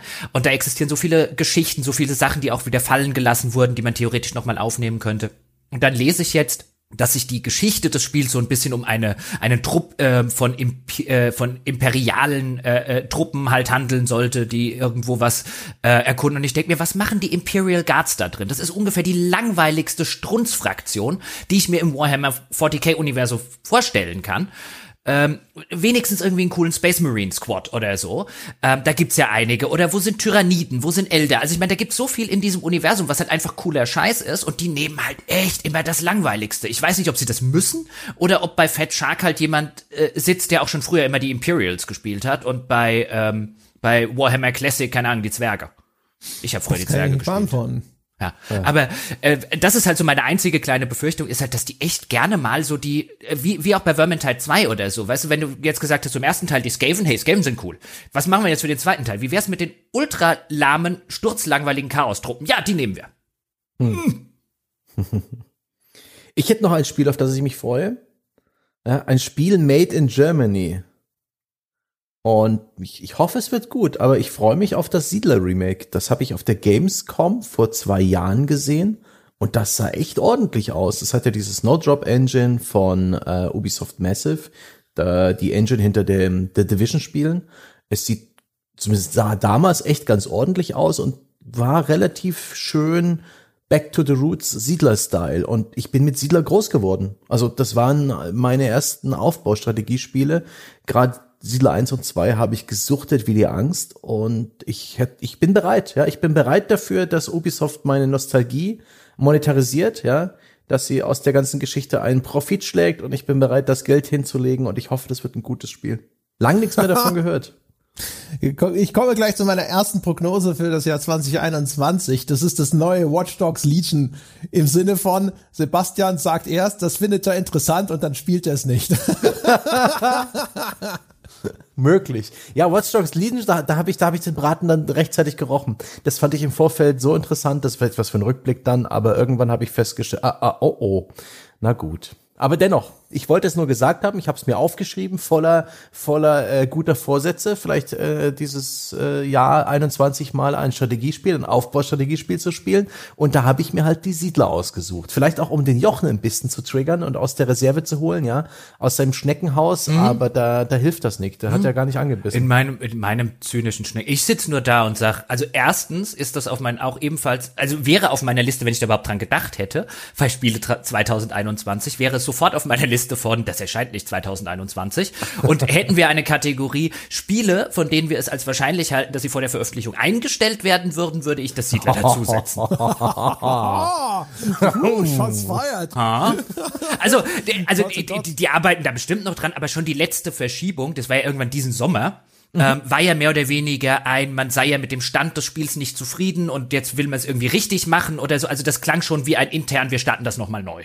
Das wäre ja das zweite Mal, oder? Ja, ja, genau. Dass, so ein, dass ein neuer Siedleransatz platt gemacht wird. Es wäre das zweite Mal, wobei der jetzt deutlich vielversprechender war als der letzte. Also beim letzten, äh, der dann platt gemacht wurde, hätte ihm, glaube ich, jeder sagen können, nein, das ist keine gute Idee, das würde ich nicht machen. Äh, aber jetzt äh, scheinen sie das intern zumindest noch mal zu einem Teil massiv gerebootet zu haben. Das ist generell kein guter äh, kein, gute, kein gutes Zeichen bei einem Spiel, insbesondere bei einem Spiel, das halt bei einem Hersteller erscheint, für den du jetzt nicht das wichtigste Spiel bist. Also bei Ubisoft wird, die, bei Ubisoft wird nicht der Yves Guillemot da sitzen und sagen, meine Güte, ohne Siedler wird das Jahr eine Katastrophe. Das heißt, da ist auch schnell mal oder schneller als bei, keine Ahnung, einem Assassin's Creed oder einem Far Cry der Stecker gezogen, insbesondere vielleicht auch noch, wenn äh, Ubisoft aus welchen Gründen auch immer konsolidieren muss, weil wir hatten es ja neulich schon ein paar Mal im Podcast so angedeutet, dass bei denen gerade auch nicht alles super läuft, dass da teilweise im Management sehr viele Sachen schiefgelaufen sind, viele Leute rausgeworfen wurden, viel umstrukturiert wurde. Ähm, jetzt so Spiele wie äh, Assassin's Creed Valhalla jetzt auch nicht im besten Zustand erschienen sind und offensichtlich gerusht wurden. Also da passiert auch mal ganz schnell, dass man sich sagt oder eine Firma sich sagt, ansetzen wir uns mal auf den Hosenboden, konsolidieren uns, wir machen jetzt erstmal nur noch das, was wir wissen, was funktioniert und Kohle bringt. Ähm, also da würde mich in dieser Hinsicht bitte jetzt nicht irgendwie mich verstehen oder zitieren, als ein der Jochen hat gesagt, das wird eingestellt, aber wenn wir eine Liste hätten, welch, bei welchen Spielen würde es uns nicht wundern, wäre das drauf. Ui. Na nice. dann. Der Vollständigkeit halber, ich, da kann man jetzt wahrscheinlich nicht groß drüber sprechen, weil ich wahrscheinlich der Einzige bin, der überhaupt weiß, dass das Spiel vielleicht wahrscheinlich äh, nach einigen Verzögerungen jetzt 21 rauskommt, aber Hollow Knight, Silksong, vielleicht sogar ganz oben auf der Liste. Das Hollow Knight habe ich ja damals bei uns gewertschätzt. Das ist so ein quasi 2D Dark Souls, wenn man das denn so nennen will, in so einem versunkenen Käferkönigreich mit einem anspruchsvollen Kampfsystem, einem geilen Artstyle. Und das sollte eigentlich, glaube ich, ein Add-on werden und jetzt wird es eigentlich ein zweiter Teil. Und das, da bin ich, oh, das könnte ich sofort spielen. Hollow Knight war so cool. Und ich bin super gespannt. Ich hoffe, die, die setzen vielleicht noch mal so ein kleines Schüppchen obendrauf und dann wird es der Hammer. Dann habe ich auch noch einen. Äh, der ist allerdings eher so zwischen ich freue mich drauf und oh, ich äh, wittere, das könnte auch echt schief gehen. Aber im März soll King's Bounty 2 erscheinen. Und King's Bounty, das war ja ursprünglich mal der Vorläufer von Heroes of Might and Magic, von der bekannten Rundenstrategie, Fantasy-Reihe. Und ähm, das hat ein russischer Entwickler vor einigen Jahren schon mal neu aufgelegt. Da gab es dann auch einen ähm, 1,5er Teil gewissermaßen davon, der meines Wissens nach auch zumindest teilweise als zwei verkauft wurde, ist ja auch egal. Also King's Bounty Armored Princess, dass ich nach wie vor für einen der besten Heroes of Might and Magic Klons, wenn nicht den besten Heroes of Might and Magic Klon ever halte. Ein absoluter Geheimtipp. Nach wie vor habe ich schon häufiger gelobt. Und jetzt kommt eben King's Bounty 2 raus, nachdem sie etliche Jahre dieses Armored Princess gemolken haben mit äh, quasi Standalone Add-ons, die sie aber zum Vollpreis verkauft haben. Und jetzt King's Bounty 2. Ich bin sehr gespannt drauf, aber alles, was ich bislang gesehen habe, ähm, macht mir Angst, dass es zu viel 3D ist. Und das war schon, hat meines Erachtens nach schon der Heroes-Reihe, äh, Heroes-Reihe, Heroes-Reihe, äh, zu einem erheblichen Teil das Genick gebrochen. Diese Dinger sind cool. Klar, auch King's Bounty 1 und Armored Princess waren gewissermaßen 3D, aber diese Dinger sind cool, wenn sie etwas reduziert sind, wenn sie übersichtlich sind, wenn ich meine Armeen relativ einfach steuern kann, wenn an dem Schlacht Feld nicht tausend 3D-Effekte sind, ich dauernd die Kamera drehen und machen muss. Und die ganzen Bilder jetzt ist halt die Hoffnung, dass es ist wie bei FIFA ich krieg zwar quasi Bilder, die ich im Spiel nie nachstellen werde, aber die Angst ist so ein bisschen, oh nein, nicht irgendwelche Höhenverhältnisse in der Schlacht, die dann 3D-mäßig dargestellt werden. Ich habe keine Lust, in diesen Spielen rumzusitzen und irgendwie viel mehr zu machen, als mit zwei Klicks irgendwie eine Einheit über das Feld zu bewegen, weil ansonsten wird das auf Dauer absolut enervierend und nervig, wenn ich ständig nachjustieren muss. Das wäre meine Angst dabei. Wenn sie das gescheit hinkriegen, mache ich mir da eigentlich wenig Sorgen, dass die spielerisch verbocken. Also es könnte natürlich ein Bug-Desaster werden, das ist bei denen immer drin. Meine, meine größte Sorge wäre, dass sie zu sehr Richtung äh, Story gehen. Dass du ständig dieses Ding hast, da triffst du irgendwelche Figürchen auf der Karte und dann gehen Textboxen auf und sie labern dich voll und so. Ja, aber das ist, das, das, also das gab's schon bei Armored Princess und die hat man einfach weggeklickt. Ja, aber das hat mich da schon gestört, ehrlich gesagt. Ich habe die ganze Zeit gedacht, ich so, nee, geh zurück äh, zu Heroes 3, wo ich einfach auf dieser Karte von Feld zu Feld ziehe und dann gibt's dann halt quasi hier das Ereignisfeld und da vorne ist das Kampffeld und das ist gut. Euer, die, weil dies, dieses Gesabbel da, ey, pff, ist einfach nur eine dumme Unterbrechung, es war auch nicht gut und hat mich null interessiert. Ja, aber das, das Pacing verkackt. Das war aber bei Heroes 3 hattest du, je nachdem welche Kampagne oder so du gespielt hast, aber da hattest du auch viele und teils ausufernde Textfelder und die waren nie gut und die hat keiner gebraucht. Und dann sind sie bei Heroes 5 damals, das haben alle gelobt, aus unter anderem diesem Grund, das ist ein schreckliches Heroes gewesen, ähm, sind sie hingegangen zu vollvertonten Dialogen, so ein bisschen wie bei Warcraft 3 und die hatten halt weder die Sprecher noch hatten sie die Schreiber von Blizzard und das war halt jedes Mal ein Nein, halt's Maul, ich will endlich weiterspielen, deine Story interessiert mich nicht die Bohnen ohne. Ja, ja, genau. Also ich finde das ist so, nein, mach ein, ein Strategiespiel. Mach nicht ein RPG, irgendwas, Narrative Games, Strategy, Hybrid, bla bla bla. Also ich meine, wenn sie das geil machen würden, fände ich natürlich cool. Aber Nein, es kommt, also von One C kommt das nicht. ja. ja, ich hatte ja, ich hatte letztes Jahr, nee, letztes Jahr kann ich vor zwei Jahren auf der Gamescom gesehen. Da sah es entsetzlich aus, aber weil halt auch viel 3D und mit so 3D RPG ähm, Elementen so, du bist dann durch eine Stadt gelaufen, konntest dort mit NPCs reden, also quasi im in in der in der Schulteransicht wie bei einem Gothic oder so. Das brauche ich halt in diesen Spielen null. Null, null, null. Also ich hoffe, ich hoffe sehr, sie besinnen sich noch oder das war irgendwie ein äh, äh, Ausschnitt aus einem Spiel, der nicht so repräsentativ ist, weil ansonsten, meine Güte, macht mir nicht King's Bounty kaputt. Ist verboten. Toi, toi, toi. Mhm. So, dann kommen wir jetzt mal zur nächsten Kategorie. Wir können ja dann weitermachen mhm. mit der I have a bad feeling about this Kategorie. Ja, jetzt so, so ein bisschen vielleicht so, so das Gegenstück dazu. Was sind denn die Titel, wo ihr denkt, okay, das, das wahrscheinlich, also die Wahrscheinlichkeit ist jetzt schon hoch, wenn du jetzt eine Entscheidung treffen müsstest, den Titel lasse ich aus, weil ich glaube, der wird nichts oder zumindest nichts für mich, dann würdet ihr wählen X oder Y. Halo Infinite. Ja, okay, das. Aber ist es, den würde man immer, ne? Das ist keine große Überraschung. Das ist einfach. Wer weiß, kommt das überhaupt äh, 21 raus und wenn es rauskommt, äh, das Ding hat so viele Probleme offensichtlich äh, intern, was die Entwicklung angeht, die Studiostruktur, das Outsourcing, die kreative Richtung äh, äh, Clusterfuck. Ähm, da erwarte ich nicht viel, zumal ich ohnehin nicht das, das meiste der, von der Halo-Reihe halte. Die hat sich ganz gut selbst verbraucht. Außerdem Bloodlines 2. Not gonna be fun. Mm -mm. Ah, ja, dafür gibt es noch eine Sonderkategorie, was mich angeht zumindest. Aber das können wir jetzt hier mit reinschmeißen. Für, für Bloodlines 2 wurde die, das wird mir vermutlich das Herz brechen, Kategorie erfunden.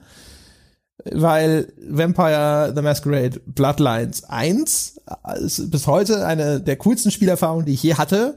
Ich habe es bislang auch jetzt vermieden, zumindest in den letzten Jahren, es nochmal zu spielen, ja, damit dann nicht hinterher die Realität, diese wunderbare, rosige Erinnerung irgendwie besudelt.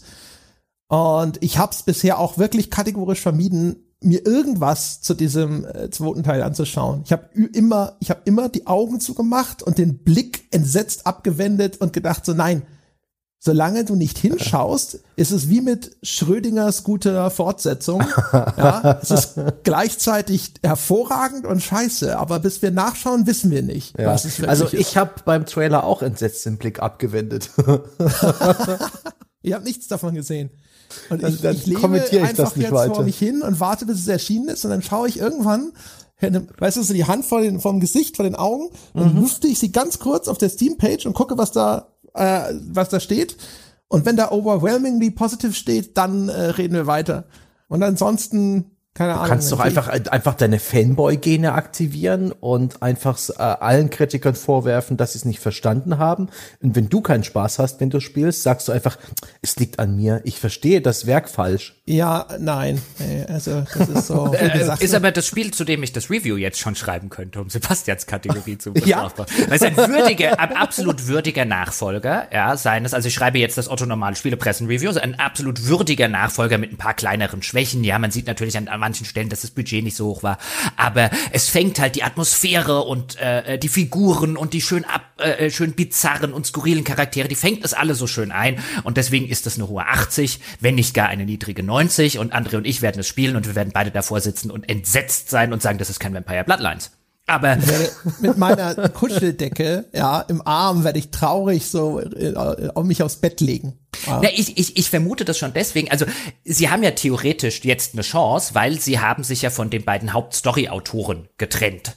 Und die kenne ich jetzt nicht persönlich oder so, aber angesichts des Zustandes, in dem das Writing des Spiels war, in dem, was sie gezeigt haben, weil das war das, was ich mitbekommen habe. Es gab mir, ich glaube, ich habe es damals auf der GameStar gesehen, aber nagelt mich nicht drauf fest, äh, bitte. Oder wenn ich jetzt der GameStar Unrecht tue, dann tut's mir leid. Also ich meine, ich habe dort irgendwie live gespielt gesehen oder ein Video gesehen wo es auch um Missionen und so weiter ging.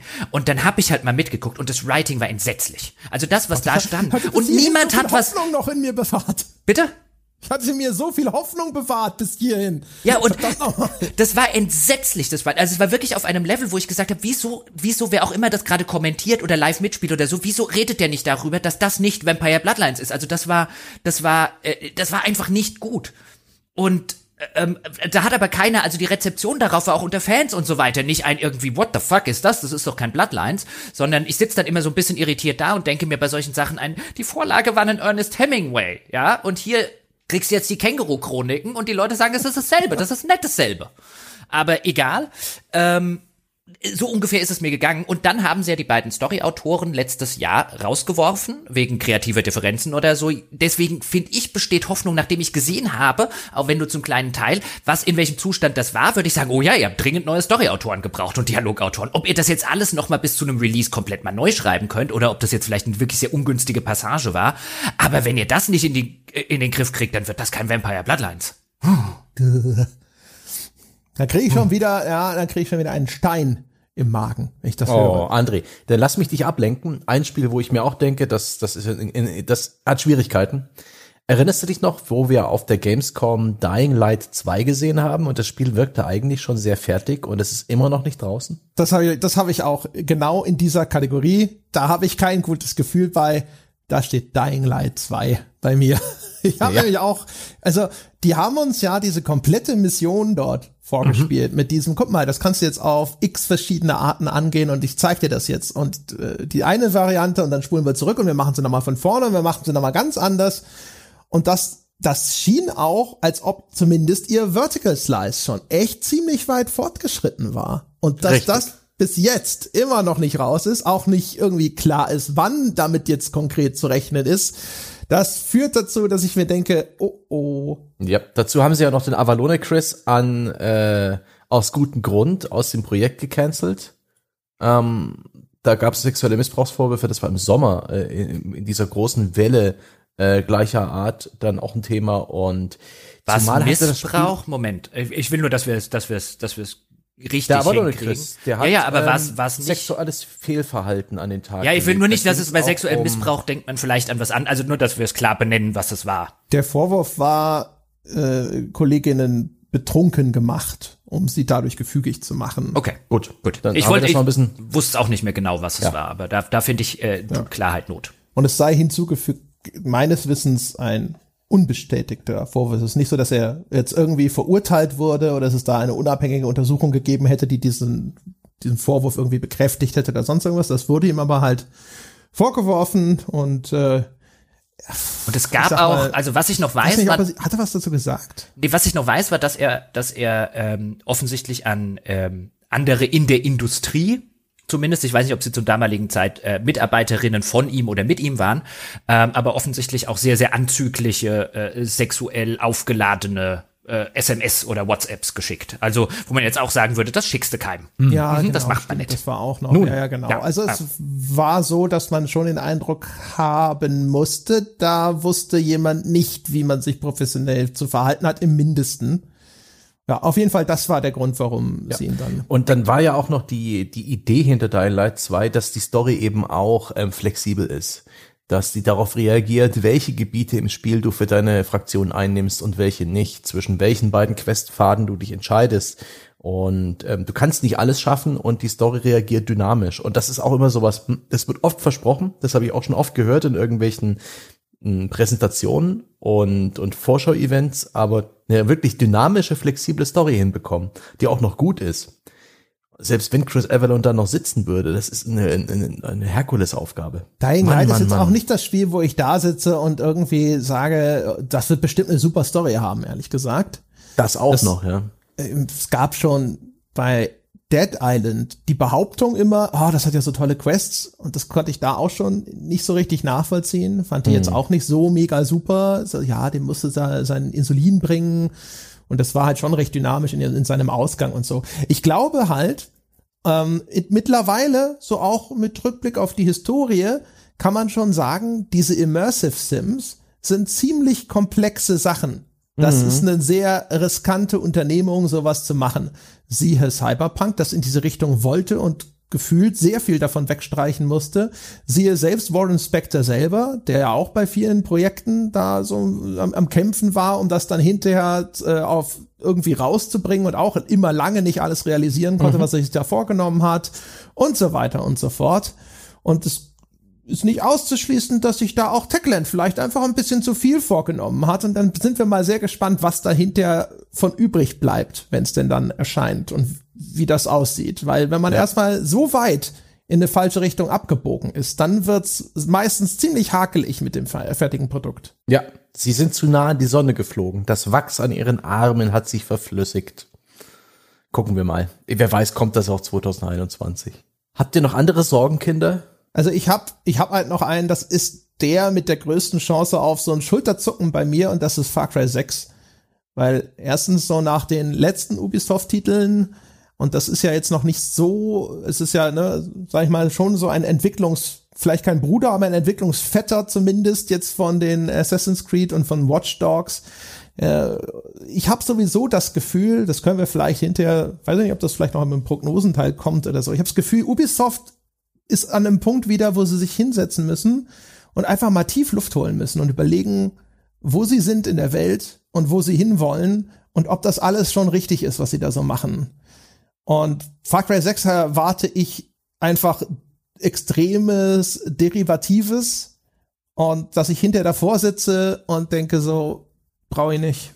Danke. Mhm. Das ist äh, das Spiel, wo ich das Review auch jetzt schon schreiben kann, ja. Ähm, Fans des Vorgängers greifen bedenkenlos zu. Alle anderen spielen Probe. Also ich, ich denke, da kann man einen Review nehmen zu Far Cry 5 und einfach suchen und ersetzen machen und den Spieletitel ändern und das trifft einigermaßen den Nagel auf den Kopf. Far Cry 6 ist so ein, so ein Fall, also, in, weiß ich, ich nenne das so in meinem Kopf eher so Far Cry Erdbeer. Weil das ist halt die neue Geschmacksrichtung von Far Cry. Mhm. Das ist ein, weißt du, so, Far Cry 3 war halt Vanille und Far Cry 4 war Schokolade und wenn dir die, und, und, und Far Cry 5 war, was weiß ich, äh, Heidelbeer und wenn dir halt die Geschmacksrichtung gefällt und das Setting und so weiter, dann kann dir, kannst du damit was machen und wenn du halt nicht gern Vanille isst, dann machst du halt was anderes. Was war denn dann Primal und was war New Dawn? Äh, Stracciatella oder so habe ich ja nicht gegessen. Kümmel, Knoblauch, Nuss? ja, genau. Stracciatella, das braucht kein Mensch. Also Leute, die Stracciatella-Eis essen, das ist äh, äh, also Reptilienmenschen mindestens oder irgendwelche Aliens von Alpha Centauri. Ähm, also Stracciatella und ja so Rumtraubennuss oder so. Oh, ja. Rumtraubenuss ist geil. Das ist äh, überhaupt, das ist ein Zustand und keine Eis. Oh, ja, ja. Jetzt habe ich aber gerade echt Bock auf Rumtraubenuss. Aber, aber ähm, ich finde halt, was, ein bisschen so war halt Assassin's Creed irgendwann geworden, dann haben sie sich ein bisschen neu erfunden. Jetzt wird's gerade in Rekordzeit halt wieder so, dass die letzten drei Assassin's Creeds ist so ein bisschen ein, naja, auf welche Geschmacksrichtung hast du gerade Lust? Wenn das das Ziel ist, wo Ubisoft hin will, dann machen sie das mittlerweile echt gut, aber auch Far Cry ist an dem Punkt, wo ein Assassin's Creed mal war, denen tut auch mal eine, eine Verjüngungskur gut. Mhm. Und vielleicht mit den Lehren daraus nicht sofort wieder mit dem gleichen Zinnober anzufangen und dann in drei Spielen schon wieder eine Verjüngungskur zu brauchen. Wobei, vielleicht ist das auch einfach so, weißt du, wenn du einmal mit Verjüngungskuren anfängst, dann war's das halt gewesen, weißt du, wie so ein Alterungsprozess. So irgendwann stirbt der Kerl halt. Ja, irgendwann hilft die Faltencreme nicht mehr. Das ja, genau. Da also muss ich habe das ja. Gefühl, Far Cry ist halt wirklich die, die Serie, oder von den nächsten Ubisoft großen Serien, die halt jetzt echt ganz dringend mal wieder irgendeine Injektion von Vitaminen braucht die sie nicht bekommt. Ja, sie haben ja auch noch das Problem, finde ich, oder also jetzt bei mir, das mag jetzt bei jemand mit anderer ne Mediennutzung natürlich anders aussehen, aber der Bösewicht, den sie jetzt haben, den ich ja eigentlich mag, den Giancarlo Esposito, aber der ist auch so überpräsent gerade überall, zumindest in Dingen, die ich konsumiere, ob das jetzt Mandalorian und Co. ist, dass ich, auch wenn ich den sehe, jetzt nicht denke, oh, ein Spiel mit dem, sondern ah, der 25. am Stück, wo er den Bösewicht spielt. Ja, ja, also vor allem, ich meine, das ist halt so, so, ja, wir haben einen neuen Bösewicht. So, aha, mh. ist er, ist er irgendwie voll krass Psycho, ja? Regiert er über irgendeinen exotischen Landstrich? Muss sich diesen segmentweise befreien? Geht es auch teilweise darum, dass ich irgendwie Sinneswahrnehmungsstörungen habe, vermutlich unter dem Einfluss von Drogen? Aha das ist ja hochinteressant. also, das ist jetzt alles natürlich nur, nur fiese Vorurteile. Keine Ahnung, was das hinterher wird. Aber die Erwartung, die Befürchtung ist halt, dass das das Ding sein wird, wo ich denke, so. Es sieht ja auch schon auf diesen ähm, äußerst aufgehübschten ähm, Pre-Release-Pressebildern exakt so aus wie die Vorgänger. Also wie die aufgehübschten Pressebilder der Vorgänger. Das scheint dasselbe Innenleben zu sein. Das wirkt für mich eigentlich auch nicht groß unterscheidbar. Okay, man reitet hier nicht auf Elefanten. So what? Ja, Na, genau. Nein. Also genau, also auch wieder dieses tropische, dieser tropische mhm. Insellook, der da teilweise durchkommt, wo, wo du dann wirklich denkst so, Far Cry 3 HD Remaster. Ja. Und ich kann mir wirklich vorstellen, wie man dieses Spiel spielt, dass man eben da, da gibt's dann die Gegnercamps mit ihren äh, Maschinengewehrstellungen und Snipertürmen genau, und Alarmknöpfen und es gibt ein paar dann, coole, äh, krasse Nebenevents. Ja, dann erledigst du sie alle und dann kommen deine Rebellentruppen angefahren, die guten, diesmal halt mit kubanischen älteren Autos. Statt es gibt wieder einen tierischen Sidekick und du kannst mehrere freischalten. Und wenn ah. wir es denn tatsächlich spielen, werden Jochen und ich ein, zwei davon total süß und niedlich und cool finden. Stimmt, ja. und ein, ein, ein äh, kreativen, abwechslungsreichen Cast aus Nebencharakteren oh, die lustige Sprüche auf den Lippen haben. Ja, genau, Fraktionen, in denen du dich anschließt, ja, um in kurzer, kurzer Zeit ihrer Sache zu dienen und dann gehst du wieder deines Weges. Ah, wenn du, wenn du auf der Map, weißt du, wenn du mit M die Map aufrufst und dann, dann gehst du zu dem blauen T und da steht der Travis, ja, und beim äh, äh roten M, da steht die Martha, ja, immer schön mit mhm. dem Anfangsbuchstaben sind die, sind die Map-Marker versehen, ja, damit man mhm. auch weiß, ob man zum Travis oder zum Martha geht. Die bewegen sich auch den lieben langen Tag nicht von der weg. Ja. Also die sind Aber wenn wir, wenn wir, wenn wir Glück haben mit der erfrischenden Idee, Idee, doch jetzt ein, ähm, ein farbbasiertes Loot-System zu haben, ja, mit mit der Hoffnung auf äh, goldene Legendary Items und dazu vielleicht noch irgendwie eine Art hm, Glücksspielelement. Ne? Ja, so, aber vielleicht man sozusagen ähm, weißt nicht weiß, wenn, was man bekommt, nee. wenn man diese Kiste kauft. Weißt du, vielleicht werden sie da dann kreativ, weißt du, und sagen halt einfach, nee, bei uns sind die Grünen die besten Items. Ja, und die blauen, die grünen und dann die blauen. ja, genau. ja und Gold ist scheiße. Das Ampelsystem, ja. rot ist scheiße. Da geht, da geht Yves Gilmour höchstpersönlich mit dem Einlaufschlauch durch die, äh, durch das Studio. Das geht so nicht. Ja, genau. Und das kommt ja, glaube ich, schon im Februar, ne? Es kommt recht bald, ja. Ich glaube, das kommt schon im Februar und dann wird es so sein, da kommt sonst gar nichts raus und dann sitze ich da und denke mir so, ey, komm, ey, du, spielst du mal ein bisschen Far Cry 6? Ja. Und dann hinterher sitze ich da und sage, ja, ich weiß auch nicht, das, ja, ich hab's gespielt. Ja, das ist das, das ist passiert, ja. Mhm. Äh, sie Nächstes. haben Sie haben es aber verschoben. Das kommt nicht. Also es sollte im oh. Februar kommen, aber sie haben es wegen Covid-19 haben sie es verschoben. Also äh, nehme ich an, also äh, äh quasi ich übersetze jetzt das Ubisoft sprech. Äh, wenn Ubisoft sagt, wir haben das wegen der Corona-Epidemie verschoben, meinten die ein, bei uns läuft die Scheiße genauso dreckig wie Cyberpunk auf den alten Konsolen. Wir brauchen mehr Zeit. Ja, oder ja, vielleicht geben wir denen doch noch mal einen Monat, um den DLC wenigstens vorzuproduzieren. Also meines Wissens nach, ich habe jetzt auch nichts mehr in der Vorbereitung gelesen, ist das auf unbestimmte Zeit. Also sie auch haben noch, noch nichts neu, also sie haben noch keinen neuen Release-Termin. Ich würde jetzt mal davon das ausgehen. aber doch noch im Geschäftsjahr hoffentlich. Ja, ja. also ich würde ich würde davon ausgehen, jetzt erscheint es halt im äh, nächstes Jahr im, äh, im 31. Im März. Nee, das, das, also in dem Geschäftsjahr glaube ich nicht. Ich glaube, ich würde jetzt auf Herbst tippen. Das wird die Aktionäre aber nicht freuen. Nee, mm. aber ich meine, da haben sie ja sowieso alles selber aufgekauft, damit sie nicht von anderen geschluckt werden sollten. Also das wird den Eve nicht freuen, wenn er da mit dem Eve redet. ja, wir haben aber lieber ein ernstes Wörtchen reden müssen. Ja, okay. Ja, wenn wir, ja, ja, oh mein Gott. Also ich meine, früher vor Watch Dogs Legion hätte ich ja jetzt vielleicht sogar noch so eine leise Hoffnung gehabt und gedacht, uh, ja, aber vielleicht, vielleicht gibt's da noch, vielleicht wollen sie noch irgendwie, noch mal irgendwie eine Schippe drauf und so, aber wahrscheinlich ist es wirklich nur so ein, okay, retten wir, was zu retten ist. So geht's nun wirklich nicht. Apropos Februar übrigens, auch was, was ich auf der Liste habe von eigentlich bin ich ja sehr neugierig drauf und würde mich freuen, wenn es geil wäre. Andererseits denke ich mir, uh, da ging es das letzte schon in die, in die Hose. Das ist das Werewolf-Spiel von Cyanide das auf dem Tabletop äh, Werewolf äh, Spiel basiert, oh, das auch das von dem, das ja. quasi das das Werwolf Szenario der Vampire Tabletop Macher ist. Mhm. Und das kommt von Cyanide, kommt am glaube ich 4. Februar, sagt hier zumindest mein schlauer Zettel das sah nur immer alles, was ich davon gesehen habe, billig und entsetzlich aus. Aber ja, meine, das kommt von Cyanide. Ja, aber meine, meine Hoffnung ist halt, dass es nachher trotzdem billig und entsetzlich aussieht, aber die inneren Werte so gut sind wie das Game of Thrones, was sie damals gemacht haben. Die Angst, die ich habe, ist, dass eben sowas rauskommt wie bei dem Cthulhu-Spiel von ihnen. Also, wie bei dem Game of Thrones, weil da war das Gameplay ja, aber das, das habe ich trotzdem gern genug gespielt, äh, weil sie eigentlich eine ganz coole Geschichte und so weiter erzählt haben. Also wenn es so wird wie das Game of Thrones Spiel von ihnen, bin ich ja schon zufrieden. Meine Hoff mein, also, mein Horrorszenario ist halt, es wird so wie das Cthulhu Spiel von ihnen. Mhm. Also ich kenne Werewolf das Pen and Paper nicht, aber äh, da das ja so aus der gleichen Ecke kommt, ist ja beides von diesem Teil dieser World of Darkness Geschichte ähm, und die alleine die äh, die Texte, die Hintergrundtexte zu dem Vampire Pen and Paper sind auch echt geil Super. geschrieben. Ja, ja. Und wenn die ähnlich gut bei dem Werewolf sind, dann müssen sie eigentlich nur copy pasten größtenteils. Also dann hätte ich schon Hoffnung, dass da nicht so richtig viel in die Binsen gehen kann. Das Spiel heißt im vollen Titel Werewolf the Apocalypse Earthblood. Ja, das Nein. The Apocalypse ist, glaube ich, schon so der, das ist der Pen and Paper Markenname, glaube ja. ich schon. Also das ist einfach, das ist kein, das ist nicht der Titel eines guten Spiels. Ja, Vampire the Masquerade, halt Bloodlines Masquerade, aber auch nicht. Ja, genau. Ich wollte gerade sagen. Also, da finde ich Vampire the Masquerade sogar noch schlimmer. Ja. Das klingt so äh, nach Fasching in Venedig sofort. Aber könnte vielleicht so ein Guilty Pleasure werden. Also so, äh, manchmal sowas, so ein Greedfall so ein, äh, ja, ja, es hat Schwächen, ja, es hat Probleme. Das ist schon nicht geil, aber ich mag's. Du, so, eine, das so kann eine, ich mir schon vorstellen. Gib mir sofort so einen Greedfall, gerne.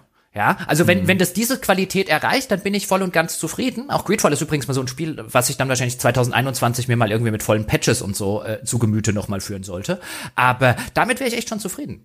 Aber meine Angst ist jetzt halt nach diesem katastrophalen Lovecraft-Spiel von ihnen, dass sie halt auch die Story und das Szenario und so weiter alles in den Sand setzen und dann, dann ist es halt zusammen mit dem Gameplay, ist es dann halt elend. Mhm. Aber da bin ich jetzt, da bin ich jetzt zumindest mal gespannt drauf. Das hatte ich ganz vergessen, das Spiel. Ich hatte das auch nicht mehr auf dem Radar. Und es gibt sicherlich sehr vieles, gerade in diesem, in diesem B-Ware-Bereich, ähm, der sich langsam wieder rauskristallisiert. Nachdem es so äh, eigentlich nur noch Triple A's und Indies gab vor ein paar Jahren, gibt es wieder wunderbar viele so mittelmäßige Projekte. Das finde ich eigentlich ganz gut, auch wenn die gar nicht so präsent sind bei mir. Ähm, habt ihr noch Spiele, wo ihr euch Sorgen macht, oder können wir jetzt eine, eine Kategorie weiterspringen? Ja, ich habe noch ganz kurz eins, ähm, nämlich äh, das äh, angekündigte oder die angekündigte Legacy Edition von Mass Effect, also das Remaster der originalen Mass Effect Trilogie. Da mache ich mir über eine Sache Sorgen, nämlich just über Mass Effect 1. Also erstens, jede Ausrede, damit ich die nochmal durchspiele, ist jederzeit eine willkommene Ausrede. Die muss natürlich alle in ihrer Komplexität gewertschätzt werden, meine Damen und Herren und äh, liebe Kollegen. Das werdet ihr sicherlich verstehen, dass da kein Weg dran vorbeiführt. Aber Das große Problem, was die Trilogie hat, ist nicht Teil 2 und Teil 3, die sind bis heute noch vollkommen problemlos spielbar. Da wollen sie einfach nur ein bisschen Geld noch verdienen, ist ja auch verständlich. Aber Teil 1 ist halt scheiße gealtert, gerade beim Gameplay. André, du wirst dich erinnern, hatten wir mhm. ja mal in, in einer Altbierfolge. Und da müssen sie halt ans Gameplay ran.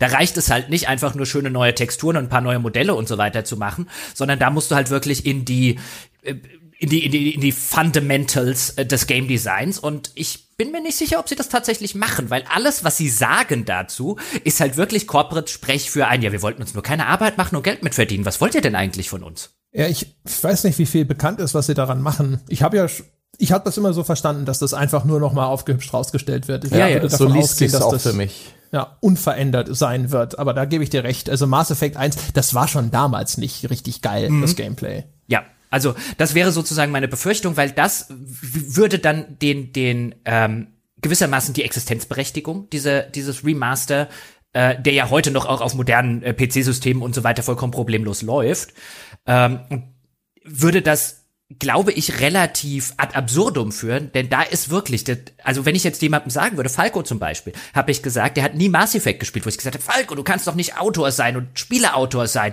und nie Mass Effect gespielt haben äh, die, die Story, die insbesondere im ersten Teil absolut wegweisend in diesem Medium ist, ob sie geklaut ist hin oder her.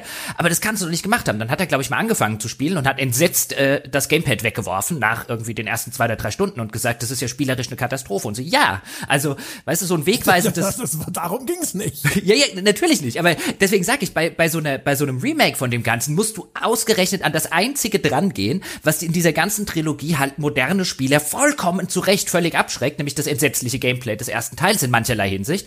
Und äh, nachdem sie jetzt gesagt haben, unser Ziel war es nicht, irgendwie das äh, Original-Game zu remaken, oder reimaginen, sondern die äh, Erfahrung so zu modernisieren, dass Fans und neue Spieler das die Original äh, in ihrer besten möglichen Form konsumieren können. Also das liest mit schon minimalem so. Aufwand nochmal Geld genau, mit genau, verdienen. Genau, so so liest sich das und das wäre also ich meine, das würde zum neuen BioWare passen gewissermaßen beziehungsweise zu EA passen. Ähm, aber das wäre halt genau das, was äh, ein Mass Effect 1, also was aus künstlerischer Hinsicht eine Katastrophe wäre für die für die Reihe. Ich meine, hey, wenn sie sie jetzt noch mal, äh, weißt du, wenn sie jetzt die Leiche noch mal rausziehen und noch ein paar Mal drauf rumhüpfen, meine Güte, ja, tot ist sie eh.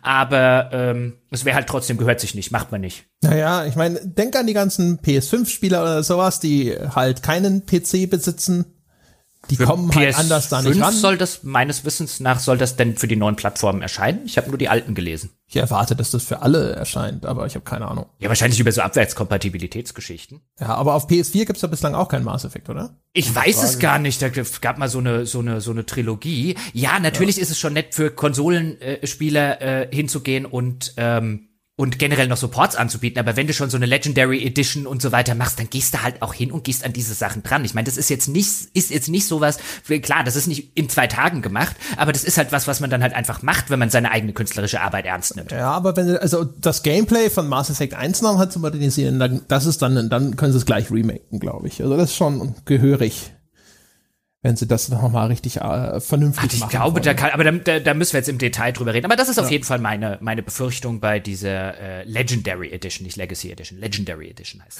Ist das schon dafür? Gibt's dann halt drei neue Kostüme für Shepard. Ja, natürlich. So. Also wie gesagt, lasst, ich sag so mittlerweile, also die Totenruhe könntet ihr jetzt mal aufhören zu stören. Sie haben ja auch schon irgendwie so ein, so ein nichtssagenden Teaser veröffentlicht, dass sie doch wieder an einem neuen Mass Effect arbeiten und ich so, na, ja, jetzt lasst doch, jetzt lasst da doch, ihr die Hände geklatscht, oder? Ja, ja, also weißt du, das ist dann Mass Effect Jochen. Ja, und dann, dann holen sie den armen Toten toten Shepard, also ich meine, der hat jetzt damit natürlich nichts zu tun, aber weißt du, so im, im übertragenen Sinne die Leiche noch mal wieder ausgebuddelt, noch mal hübsch gemacht, bisschen Lippenstift drauf, noch die Haare schön gemacht. So, klar, ist doch total neu, ist nicht super.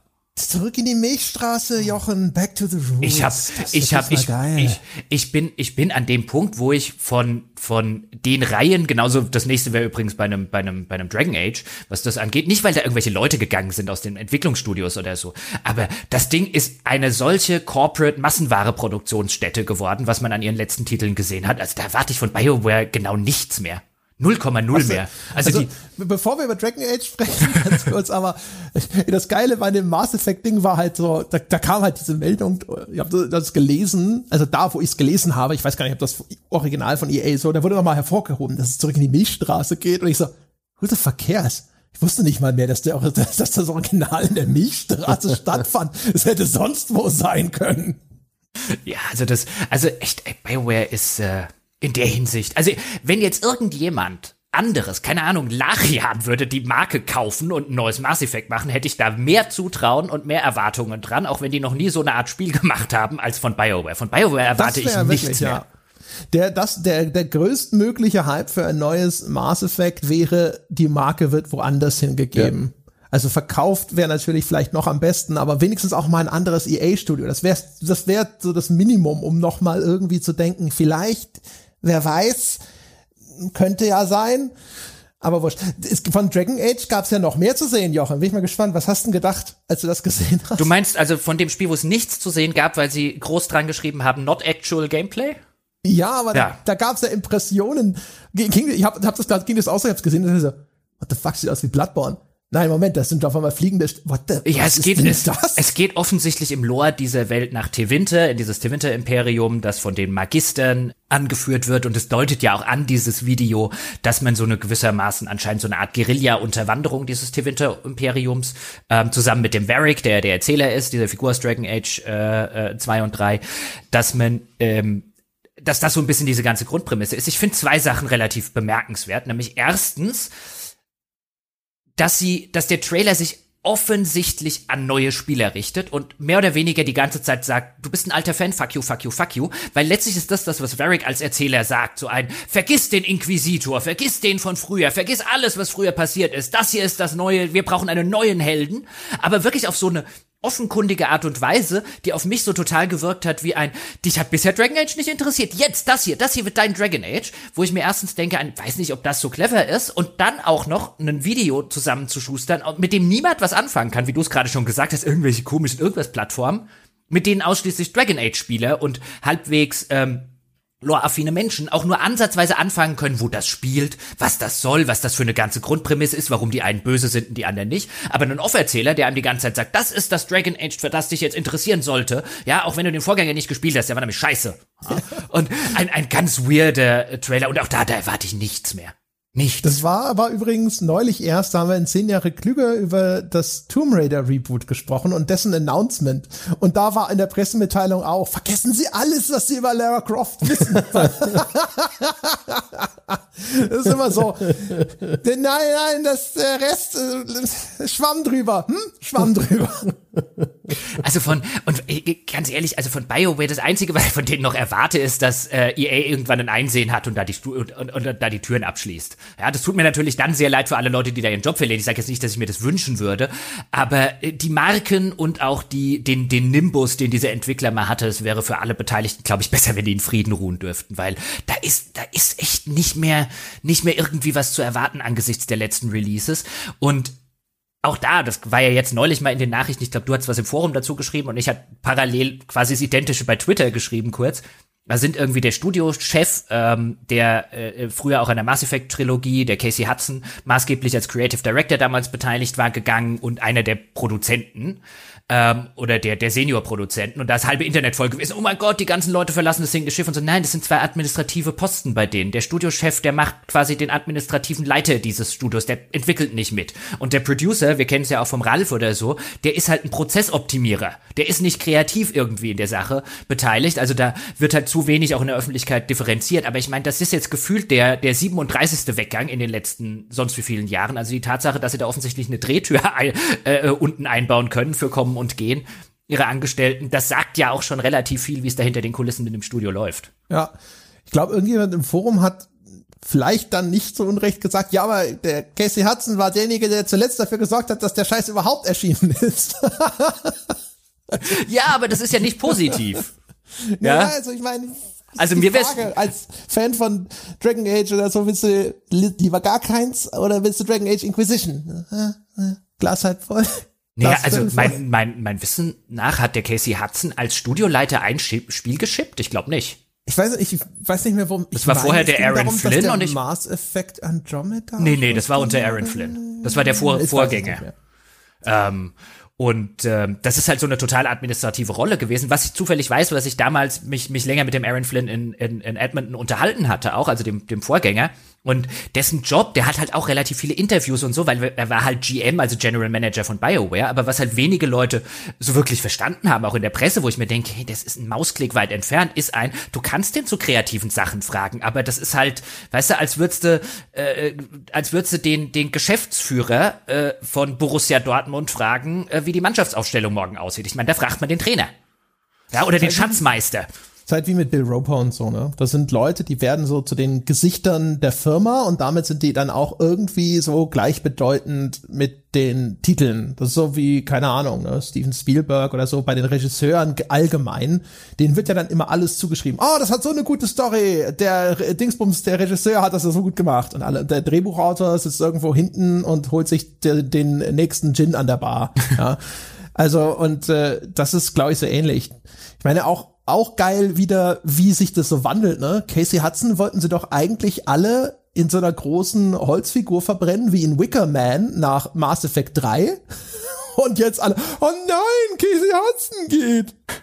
Ja, aber so, so ist halt das, äh, das, äh, das, äh, das, das moderne, das moderne Internet. Also das ist sowieso, also ich meine, da hast du ja echt bei vielen Sachen mittlerweile den Eindruck, dass da halt einfach nur, dass da nicht nur Panik gemacht wird und so ein bisschen geschürt wird, weil natürlich entsprechend Newsmeldungen auch sofort auf den Zug aufgehüpft sind, sondern halt auch die Panik, auch die Panikmache auch durchaus lautstark nachgefordert wird von Teilen einer Öffentlichkeit, die genau das auch machen und die dann gar nicht hören wollen. Ein, es gibt gar keinen Grund hier Panik zu haben, wenn diese beiden Leute mit ihren derzeitigen aktuellen äh, Sachen gehen. Aber doch, BioWare, Panik, Panik, Panik, Panik. Na gut, wenn jemand unbedingt Panik schieben will, dann hm, Twitter delivers. Bei BioWare ist es ja sowieso, das hast du ja vorher schon richtig gesagt, ja, als ob die Titanic schon in der Mitte durchgebrochen ist und absäuft und irgendjemand sagt, oh nein, der Kapitän geht, wer fährt denn das Schiff jetzt in den Hafen?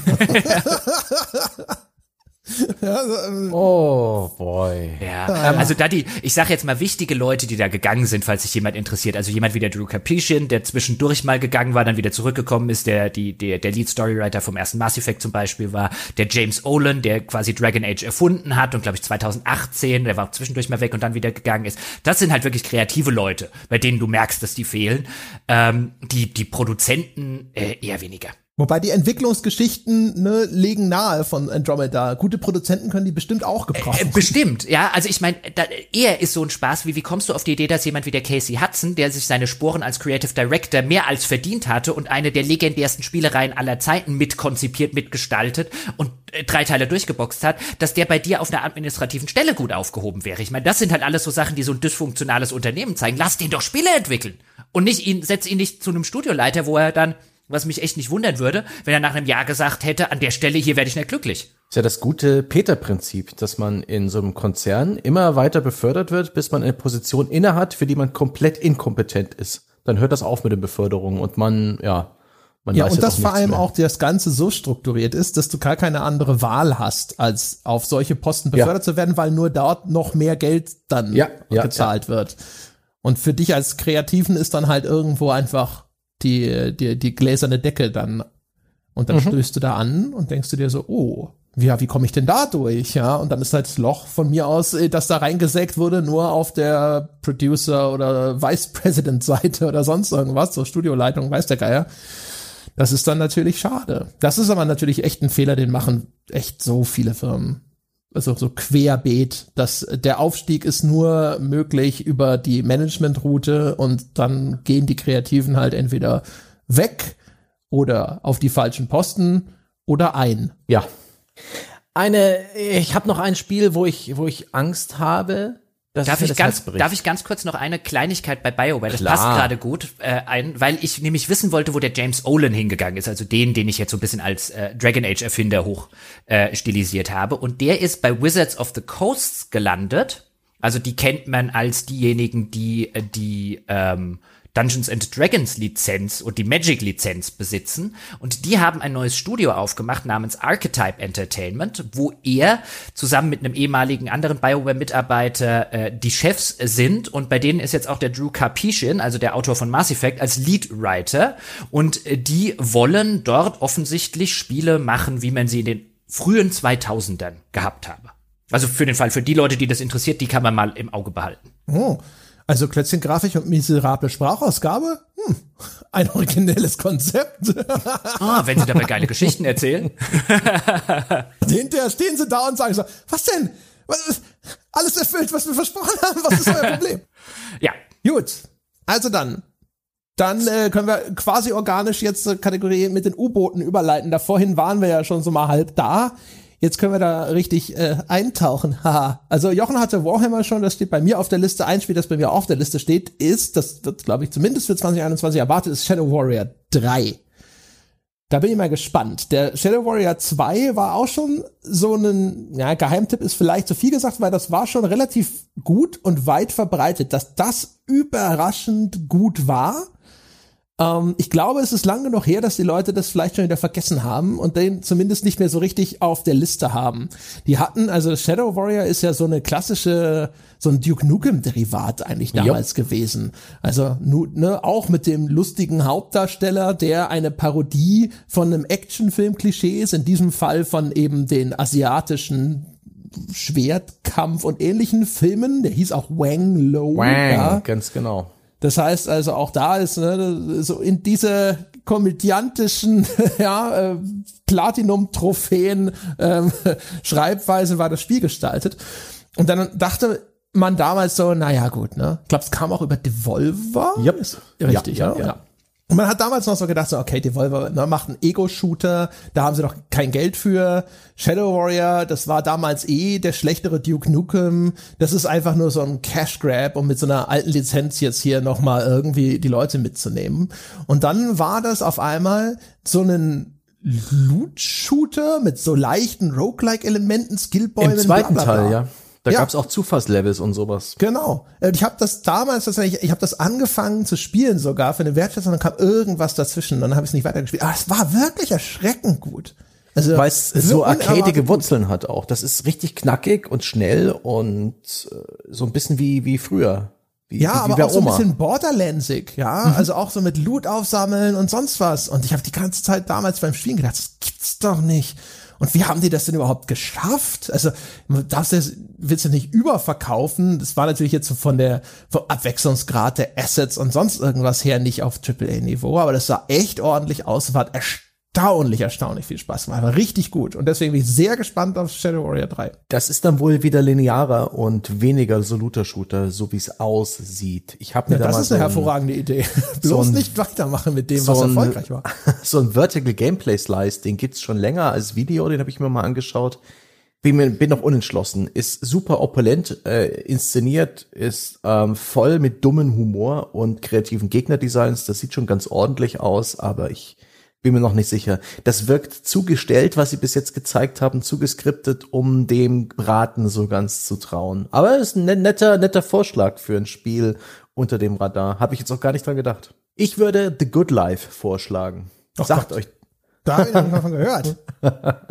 das ist ein Spiel von Wild Owls, White Owls, also Weiße Eulen Incorporated. Das ist das neue Spiel von Sveri.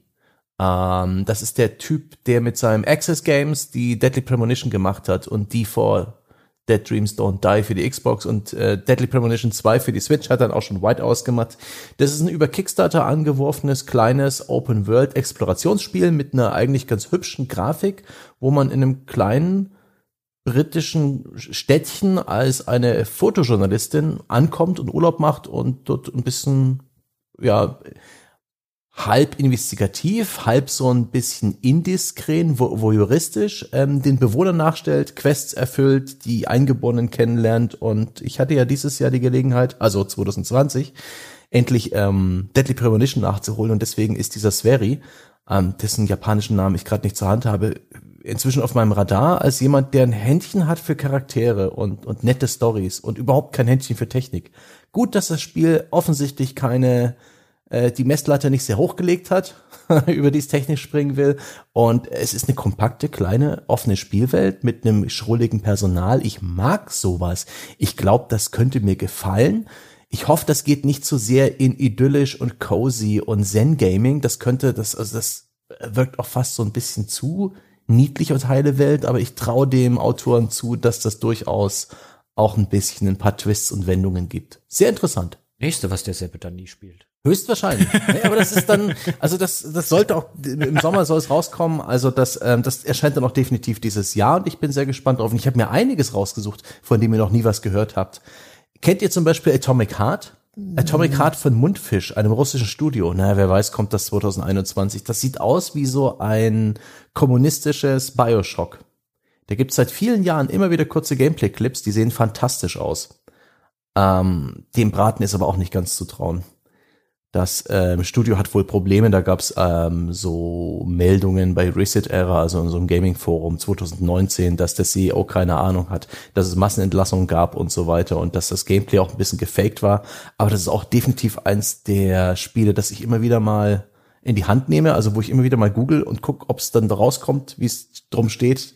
Leider kann ich da nicht genau sagen, ob es 2021 kommt und ob es überhaupt gut wird. Aber das ist für mich super spannend. Okay. Habt ihr denn noch ein paar Kleinigkeiten? Vielleicht ein paar Überraschungen, ein paar Erinnerungen an Spiele, die ich vielleicht längst vergessen habe? Also Überraschungen, also ich kann vielleicht mit, ich kann mit zwei Sachen, habe ich jetzt erstmal groß auf dem Zettel. Davon dürfte eine keine Überraschung sein, denn jetzt schon in den kommenden Monaten soll erscheinen, zumindest die PS4 Westumsetzung von dem neuen Ease, Monstrum Nox, also dem Nachfolger des Lacrimosa of Dana, das ich ja schlechthin brillant gefunden habe und nach wie vor an jeden empfehle, der nicht auf, bei drei auf den Bäumen ist und gerne japanische Rollenspiele spielt.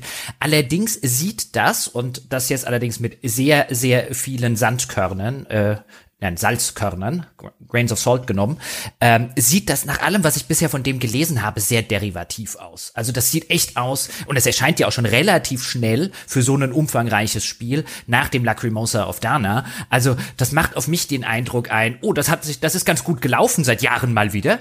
Äh, so richtig, richtig gut, da müssen wir sofort das nächste raushauen. Also ich bin mal gespannt, ob das die Qualität auch nur ansatzweise halten kann. Deswegen habe ich es eher so bei Fliegt unter dem Radar, zumal es dann natürlich noch Ease ist und der, glaube ich, sonst wie viel der achte Teil einer Reihe, bei der halt viele Leute sagen, ich habe noch nicht mal den ersten gespielt, da kaufe ich mir doch nicht den achten. Aber da bin ich sehr gespannt, was äh, das kann. Da ist für Ende des Jahres auch noch eine Switch-Version geplant und ich glaube eine PC-Version. Ist das ja? Lacrimosa of Dana nicht schon älter? Nee, das war eins, das sie wirklich neu gemacht haben, also vor drei Jahren. Äh, Etwa. Vor, hatten wir nicht in der Wertschätzung darüber gesprochen, dass das ursprünglich rausgekommen ist für PS Vita oder so? Nee, nee, das war wieder ein anderes. Okay. Ja, das kann man bei der Reihe vergessen. Die, die, die nennen die dann auch gerne mal vier und das ursprüngliche vier, das kam schon mal damals raus oder so. Also, just go with the flow. Ja. Don't try to make sense of it.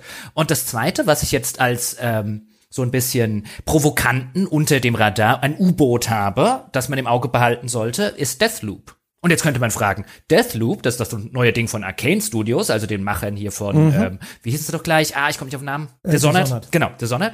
Ähm, das von Bethesda veröffentlicht wird. Wie kann denn ein Bethesda-Spiel unter dem Radar fliegen? Nu, dafür, dass es schon im Frühsommer am 21. Mai erscheinen soll, habe ich nicht den Eindruck, dass das auch nur ansatzweise einen Hype auslöst. Ja, bei mir auch nicht. Also nicht nur, nicht nur bei uns offensichtlich nicht, sondern auch in einer Öffentlichkeit. Also ich habe den Eindruck, dass es die Sorte Spiel trotz großem äh, Publisher hinten dran, dann auch noch ein Sony Exklusiv-Ding. Also man wird auch schon mhm. davon ausgehen können, also ein PlayStation 5 Exklusiv-Ding. Äh, eine PC-Umsetzung gibt's trotzdem, aber es erscheint erstmal nicht für Xbox äh, One X. Also man wird auch davon ausgehen, dass Sony da wahrscheinlich noch mal kräftig die Trommel dafür rührt. Alleine, ich habe nicht den Eindruck und ich glaube nicht, dass dieses Ding noch irgendwie Traction gewinnt, wie der Engländer sagen würde. Also irgendwie äh, eine, eine Beschleunigung auf ein Niveau, wo es auch nur ansatzweise an den Punkt kommen würde, dass man da sagen könnte, jopp, da machen wir einen zweiten Teil oder jopp, also hier, was Arcane Studios die letzten Jahre gemacht hat, verkaufst du ja wie geschnitten Brot. Also das könnte auch ein Problem für die Arcane Studios werden. Das ja. ist so wie damals, als es hieß That Game Company, die Macher von Journey, machen ein neues Spiel und dann war es äh, dieses Mobile-Ding. Das ist exakt das, was ich nicht von den Arcane Studios will, das Spiel, zumindest nach dem, was sie bisher gezeigt haben.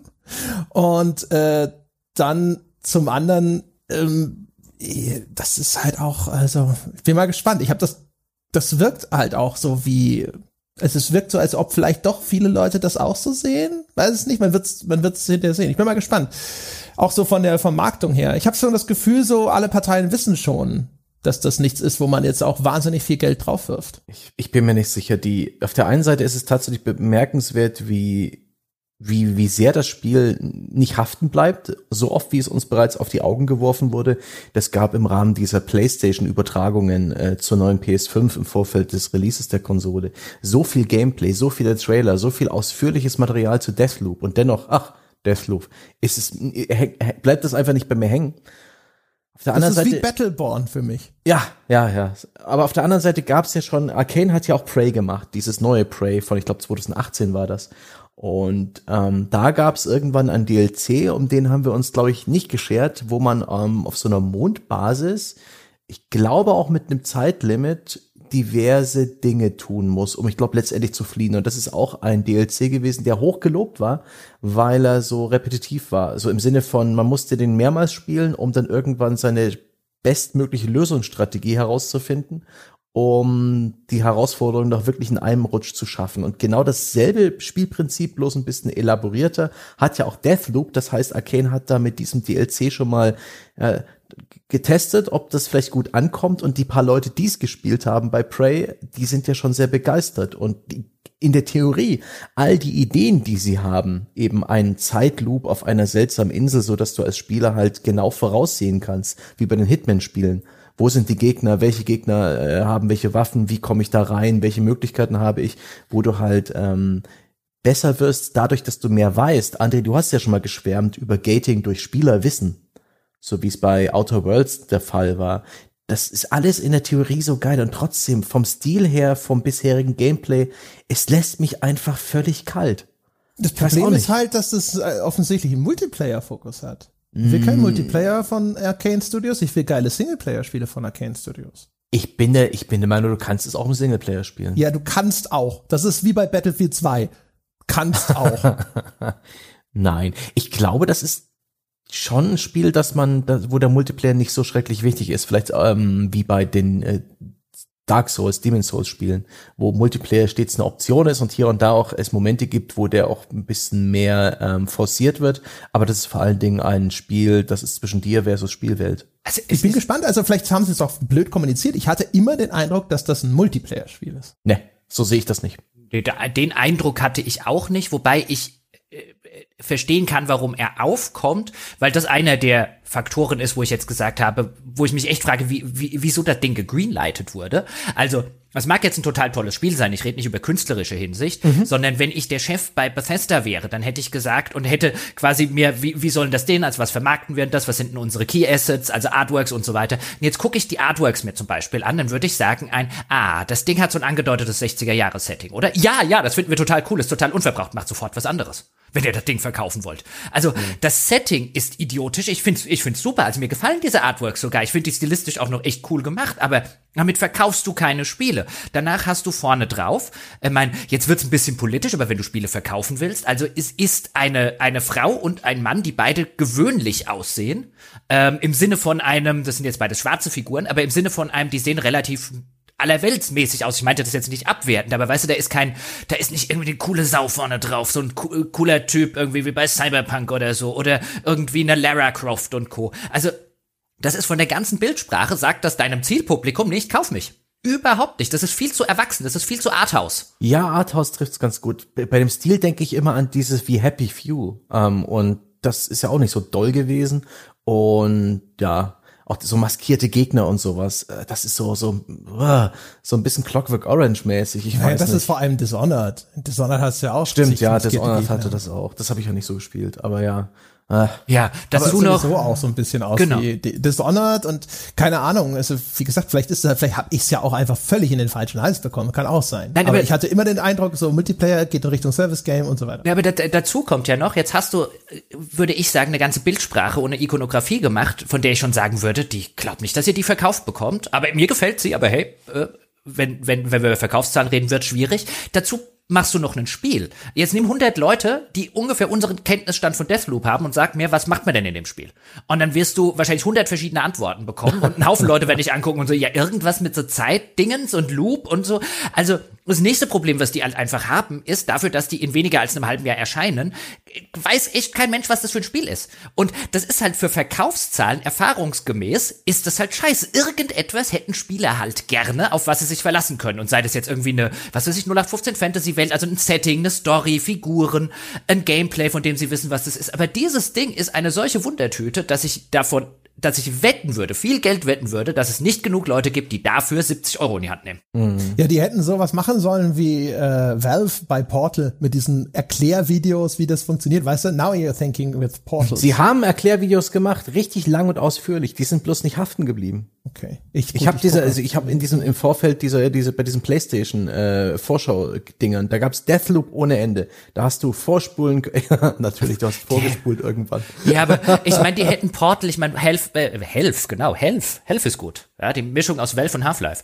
Ähm, Health hätte äh, äh, Portal auch nicht verkauft bekommen, trotz irgendwelche Erklärvideos, wenn sie es nicht in der Orange Box mit ausgeliefert hätten und gesagt haben, du willst Half-Life Episode 2, dann kaufst du auch kaufst du auch hier äh, Portal. Spiel's mal rein, ist gar nicht scheiße. Ja, aber diese Videos zu Portal waren halt so geil und so witzig, dass die halt vorher schon überall die Runde gemacht haben.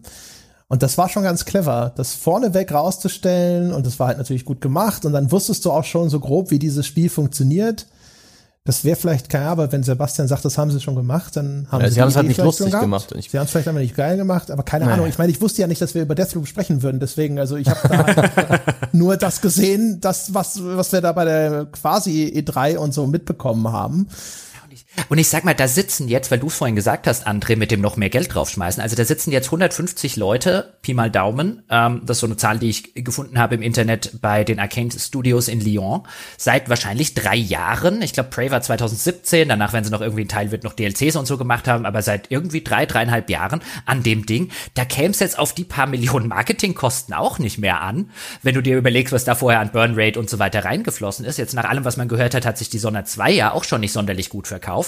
Das ist jetzt so ein Fall von wirklich ein, ich würde es dem Studio total gönnen. Vor allen Dingen, denken jetzt vielleicht auch der eine oder andere, ja, wer sagt doch die ganze Zeit, man soll doch mal äh, kreative und originelle Spiele machen. Jetzt kommt mal eins, ist auch nicht richtig. Nein, nein, ich rede ja nur davon, dass äh, es gibt einen Grund, warum es diese Spiele wenig gibt und diese, dass es sich nicht verkaufen. Und hier ist halt wieder so ein Fall, wo ich jetzt sagen würde, ah, das weißt du, andererseits auch schade, ein, ein bisschen weniger, dann hättest du vielleicht einen Shot, das zu verkaufen, aber das wird das nächste Spiel, befürchte ich, bei dem irgendein äh, ein Fuzzi in einer oberen äh, Studioetage sagt, ja, man hat doch ein Deathloop gesehen, ja, nicht originell werden, ja, gleiche Scheiß wie immer machen. Weil die sind halt, die, die machen halt wieder originell, wie es noch nie funktioniert hat. Hoffentlich funktioniert's jetzt, aber ich wage es zu bezweifeln. Mal gespannt. Ich bin vor allem jetzt, keine Ahnung, jetzt bin ich wieder aufs Neue gespannt, was das hinterher wirklich für ein Spiel wird. bin mal gespannt. Also bei mir kam immer also an, dass das so im Koop quasi, oder ich weiß gar nicht, spielt man das dann gegeneinander? Es waren ja rivalisierende Attentäter und es hieß doch auch, dass das basiert auf einer Idee von einem Spiel, das sie schon mal machen wollten und das dann eingestellt wurde. Oh, das ist Cross, hieß das Crossfire oder so? Arcane hatte vor Ewigkeiten mal The diese Crossing. der Shooter aus The Asien, Crossing. ich. Crossing, The Crossing, ja. genau. Ja. Sie haben es genau. ja auch bezeichnet als ein, also wie man sich vorstellen kann, also quasi ein umgedrehtes Cluedo. Und wo ich jetzt sage, not helping. das, ja doch, ja. das vermittelt eine klare Botschaft. Nee, das also, ist ja schön, wie hier, ich, wie, wie Arcane hier in aller Seelenruhe äh, diesen, äh, diesen Beton, äh, diese Betonschüssel gefüllt hat mit Zement und äh, die Füße reingesteckt hat und jetzt zum Release äh, am Hafen in Richtung Kaimauer hoppelt. Wie muss ich mir ein umgedrehtes Cluedo vorstellen? Ich äh, lag jemand mit dem mit dem Kerzenleuchter ja, im Billardzimmer und das Spiel muss raus. Ja, oder der Oberst von Garthof bringt sich selbst um.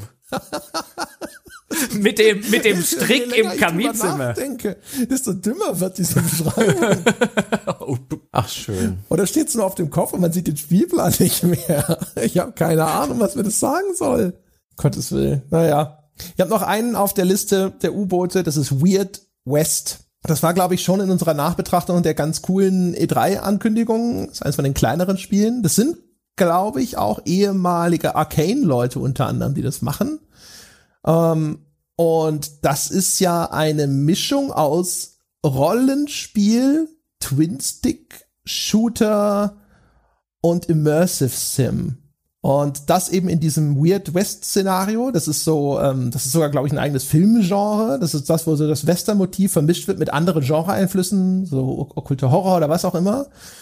Und das fand ich schon echt faszinierend. Das soll auch so ein bisschen Sandboxy werden. Sie haben da so ein bisschen, das ist natürlich auch wieder große Töne gespuckt, aber sie haben gesagt, sie wollen halt das Spiel so machen, dass es mit den gegebenen, dir gegebenen Systemen niemals Nein zu dir sagt. Ja. Also wenn du denkst, das geht, Und das müsste gehen, dann geht das auch. Und aber dass sie das machen in diesem jetzt für ein kleineres Studio, das hieß irgendwie Wolf Wolffire oder so, keine Ahnung.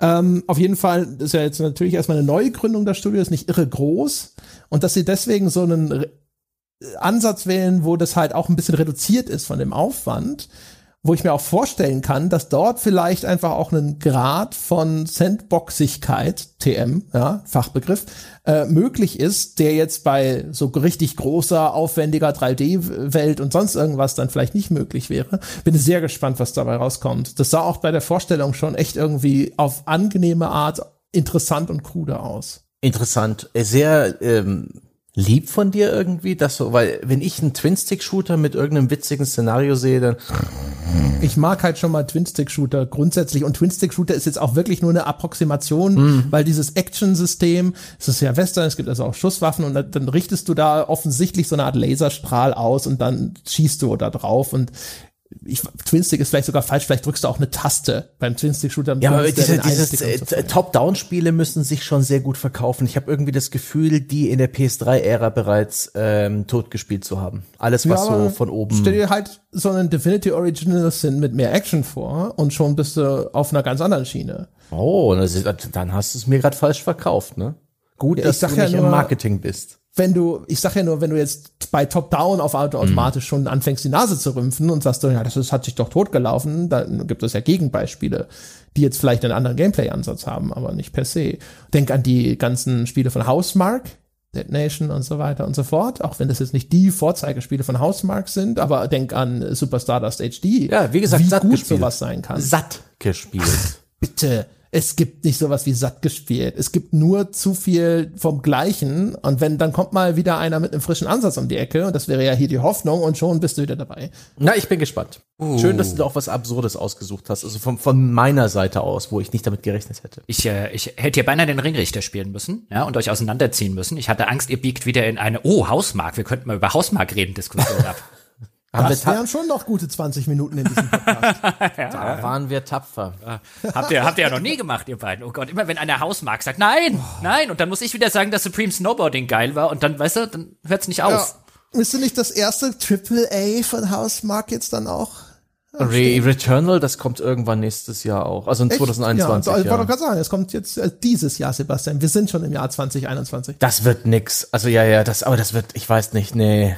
Nee, ich habe ja auch, das ist, das ist Kategorie, ich habe da ein ganz mieses Gefühl dabei, aber. Ja, gen also und zwar generell, vielleicht sollte man an dieser Stelle noch sagen, wenn wir über große Sachen wie ein, was ist, warum habt ihr nichts zu Assassin's Creed gesagt? Was ist denn hier mit dem Starfall von, von Bethesda? Was ist mit Elder Scrolls 6? Was ist mit dem neuen Dragon Age und so? Ähm, die richtig großen Sachen jetzt mit ganz wenigen Ausnahmen wie einem Call of Duty oder so, ähm, äh, würden wir jetzt wahrscheinlich alle mal davon ausgehen, dass einfach nächstes Jahr nichts davon erscheint. Ja, also ja. Assassin's Creed rechne ich damit nicht. Call of mhm. Duty denke ich kommt schon. Ja, ja, Call, ich sag ja, das ist die Ausnahme. Ja, ja, ja. bei Cold War jetzt schon eigentlich festgestellt, dass das wahrscheinlich erstmal unser letztes Call of Duty Review war. Das ist ja. ja, ja, aber das, das meinte ich ja mit. Das ist die eine Ausnahme, die halt immer noch schön jedes Jahr wirklich verlässlicher Natur auch noch immer um denselben äh, Termin rum seine, seine Spiele veröffentlicht mhm. und FIFA natürlich. Ja, also zwei, zwei Jahre nach dem Ende der Menschheit erscheint noch ein neues Call of Duty. Und eine neue Fortnite-Season. ja, vielleicht auch das.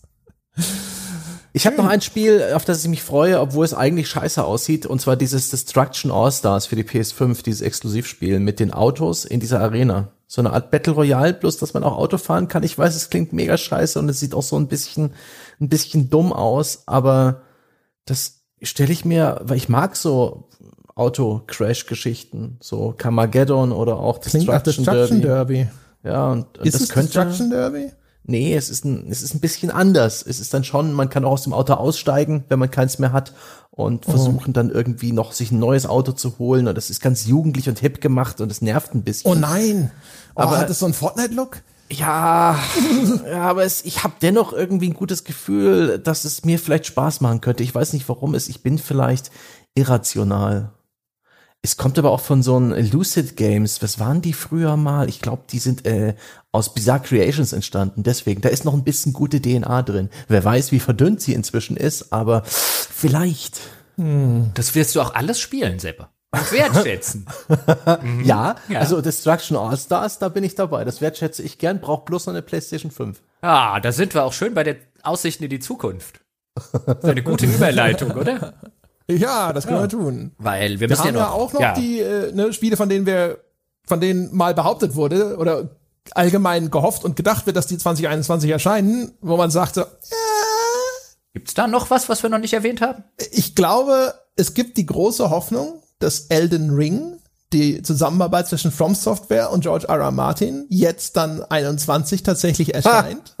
ich würde sagen, also wenn George R. R. Martin beteiligt ist, erscheint das garantiert nicht. ja, es erscheint einfach gar nicht. ja, wie der nächste Band hier, Winds of Winter oder so, wie er heißt. Ja, ja, genau.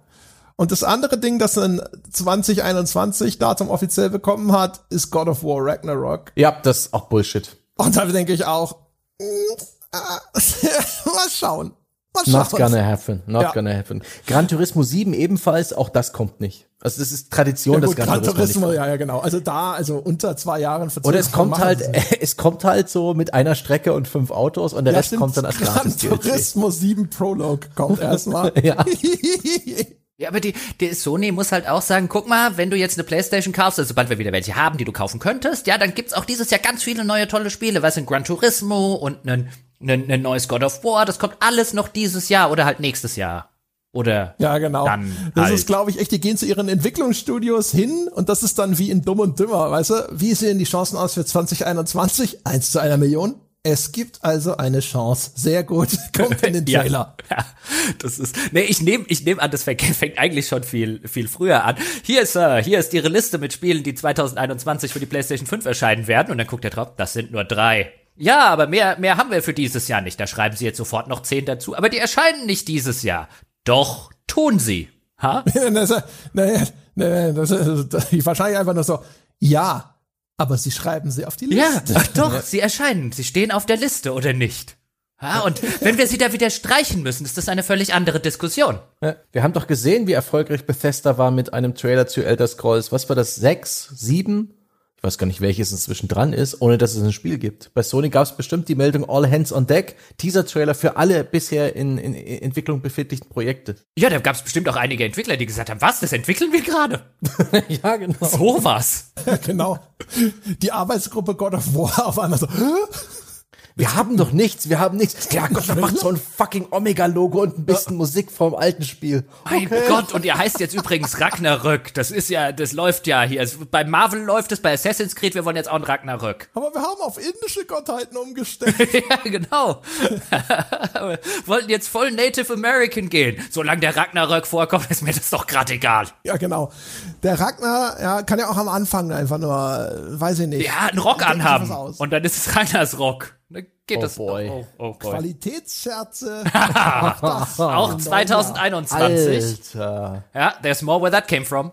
Da ist ja der Geist von Phipps Asmussen in dich gefahren. Oh, ja, da gut, hat man auch kaum gemerkt bei dem kleinen Kerl. Aber ja, ähm, äh, wo waren wir? Vielleicht kannst du mit Falco zusammen das nächste Larry texten, wenn du dich weiter so bewirbst. uh. Oh Gott. Oh, die Kreativmeetings werden schlimm. das wird ganz großartig. Uns werden Leute Geld bezahlen, damit sie dazuhören dürfen. Unerträglich. Ja, mehr als für das Spiel. Ja. Ja, cool. Aber dann äh, haben wir noch traditionell zum Ausklang, habt ihr, habt ihr steile Thesen? The, the golden fuck that was not given, Ach, wurde stimmt, mir versprochen von Jochen. Ja, ich stimmt. empfinde ihn übrigens auch gegenüber der PC, äh, der, der Game Streaming Technologie, die ich auch 2021 mit einem Schulterzucken quittieren werde. Ja, mein, also ich, ich habe ja vorher kurz gedacht, als André von, von Shadow Warrior erzählt hat, oh, da ist er, mein golden fuck that was not given. I didn't even know I didn't give a fuck about it until he mentioned it. Weißt du, der ist eigentlich brillant, weißt du? Also aus dem, äh, ansonsten habe ich noch so einen anderen, also von den, von den großen Releases, die jetzt bekannt wären oder wo man jetzt damit rechnen dürfte, dass sie, dass sie da erscheinen in diesem Zeitraum. Nö, also ich glaube, Far Cry 6 ist am, am nächsten schon dran, aber da interessiert mich einfach die aktuelle Geschmacksrichtung nicht. Weißt du, das hat auch, jetzt haben sie halt als den, den Farbfilter so ein bisschen dieses ganze, dieses ganze beige etwas wüstig angehauchte Südamerika und das ist halt von der Ästhetik halt auch einfach sowas, wo, oder so ein Setting, was mich auch in Serien und Filmen eigentlich nicht so sonderlich reizt. Also ich glaube, das ist mein goldener Fuck. Ich werde es trotzdem spielen, nehme ich an, weil ich den Giancarlo Esposito ganz gerne mag und äh, mal gucken will, was er, was er für seinen, für seinen Paycheck so leistet und vielleicht ist auf den neuen Konsolen, das könnte eigentlich ziemlich geil aussehen, so gerade Gesichter und Gesichtsanimationen. Mal gucken, was daraus wird, aber so wirklich tangieren, nee. Nee, nee. Gut, also ich meine, nee. Mal schauen. Eigentlich hätte ich ja sofort gesagt Deathloop, aber vielleicht, vielleicht bin ich auch schlecht informiert, was Deathloop angeht. Also auf jeden Fall, das hatten wir jetzt natürlich schon, aber äh, ich glaube, bei Call of Duty bin ich jetzt erstmal raus. Wenn das nicht das Jahr ist, wo sie das Call of Duty mit Dinosauriern ankündigen oder sowas, also irgendwas, was so out of left field ist, dass ich denke so, okay, das will ich sehen, dann, äh, dann war's das, glaube ich, jetzt erstmal mit mir und Call of Duty. Ja, man könnte ja noch so, man könnte sich ja so fragen, was ist denn mit Battlefield dieses Jahr? Kommt da mal wieder was.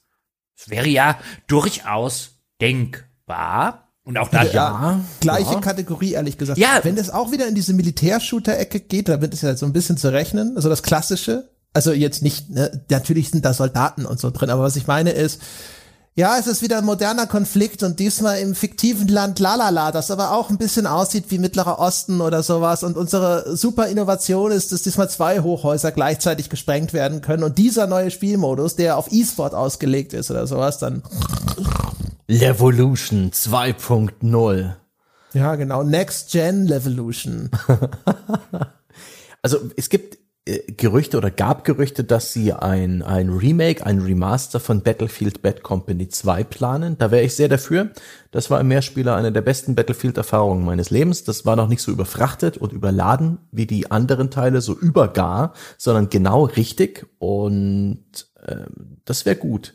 Aber sonst ist es mir eigentlich echt egal. Klar, es ist logisch, DICE hat schon lange nichts mehr angekündigt. Die arbeiten sich ja auch emsig da in Schweden und es ist garantiert ein Battlefield-Spiel. I don't really care. Denn das Battlefield 5 zuletzt, das ist, das habe ich sogar eine ganze Weile gespielt, aber es ist wirklich einfach nichts übrig geblieben.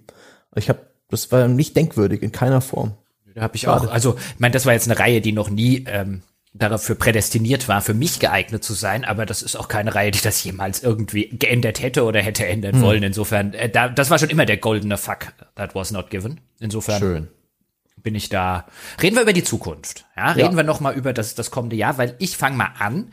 Ich habe gar nicht so sehr eine steile These, als mehr so eine ja so ein Amalgat aus dem, was wir jetzt eh schon in den letzten Wochen und Monaten häufiger gesprochen haben, weil ich glaube 2021 wird in vielerlei Hinsicht ein sehr sehr interessantes Jahr. Du hast jetzt natürlich neue Konsolen, die so gut wie keiner kaufen kann. Ab wann können sie diese Lieferengpässe beenden? Und vor allen Dingen, welche Auswirkungen hat eine globale Rezession, insbesondere in wichtigen Märkten wie den Vereinigten Staaten, wo du teilweise Rekordarbeitslosigkeit hattest, wo du extrem viele Leute hattest, die sowieso, obwohl sie regelmäßig arbeiten gehen und gar nicht schlecht bezahlten Job machen, mehr oder minder von der Hand in den Mund leben, die sehr, sehr häufig sich mit ähm, Schulden rumschlagen, seien das irgendwelche Hypotheken oder eben äh, Schulden, die sie haben aufnehmen müssen, um ihr Studium zu finanzieren.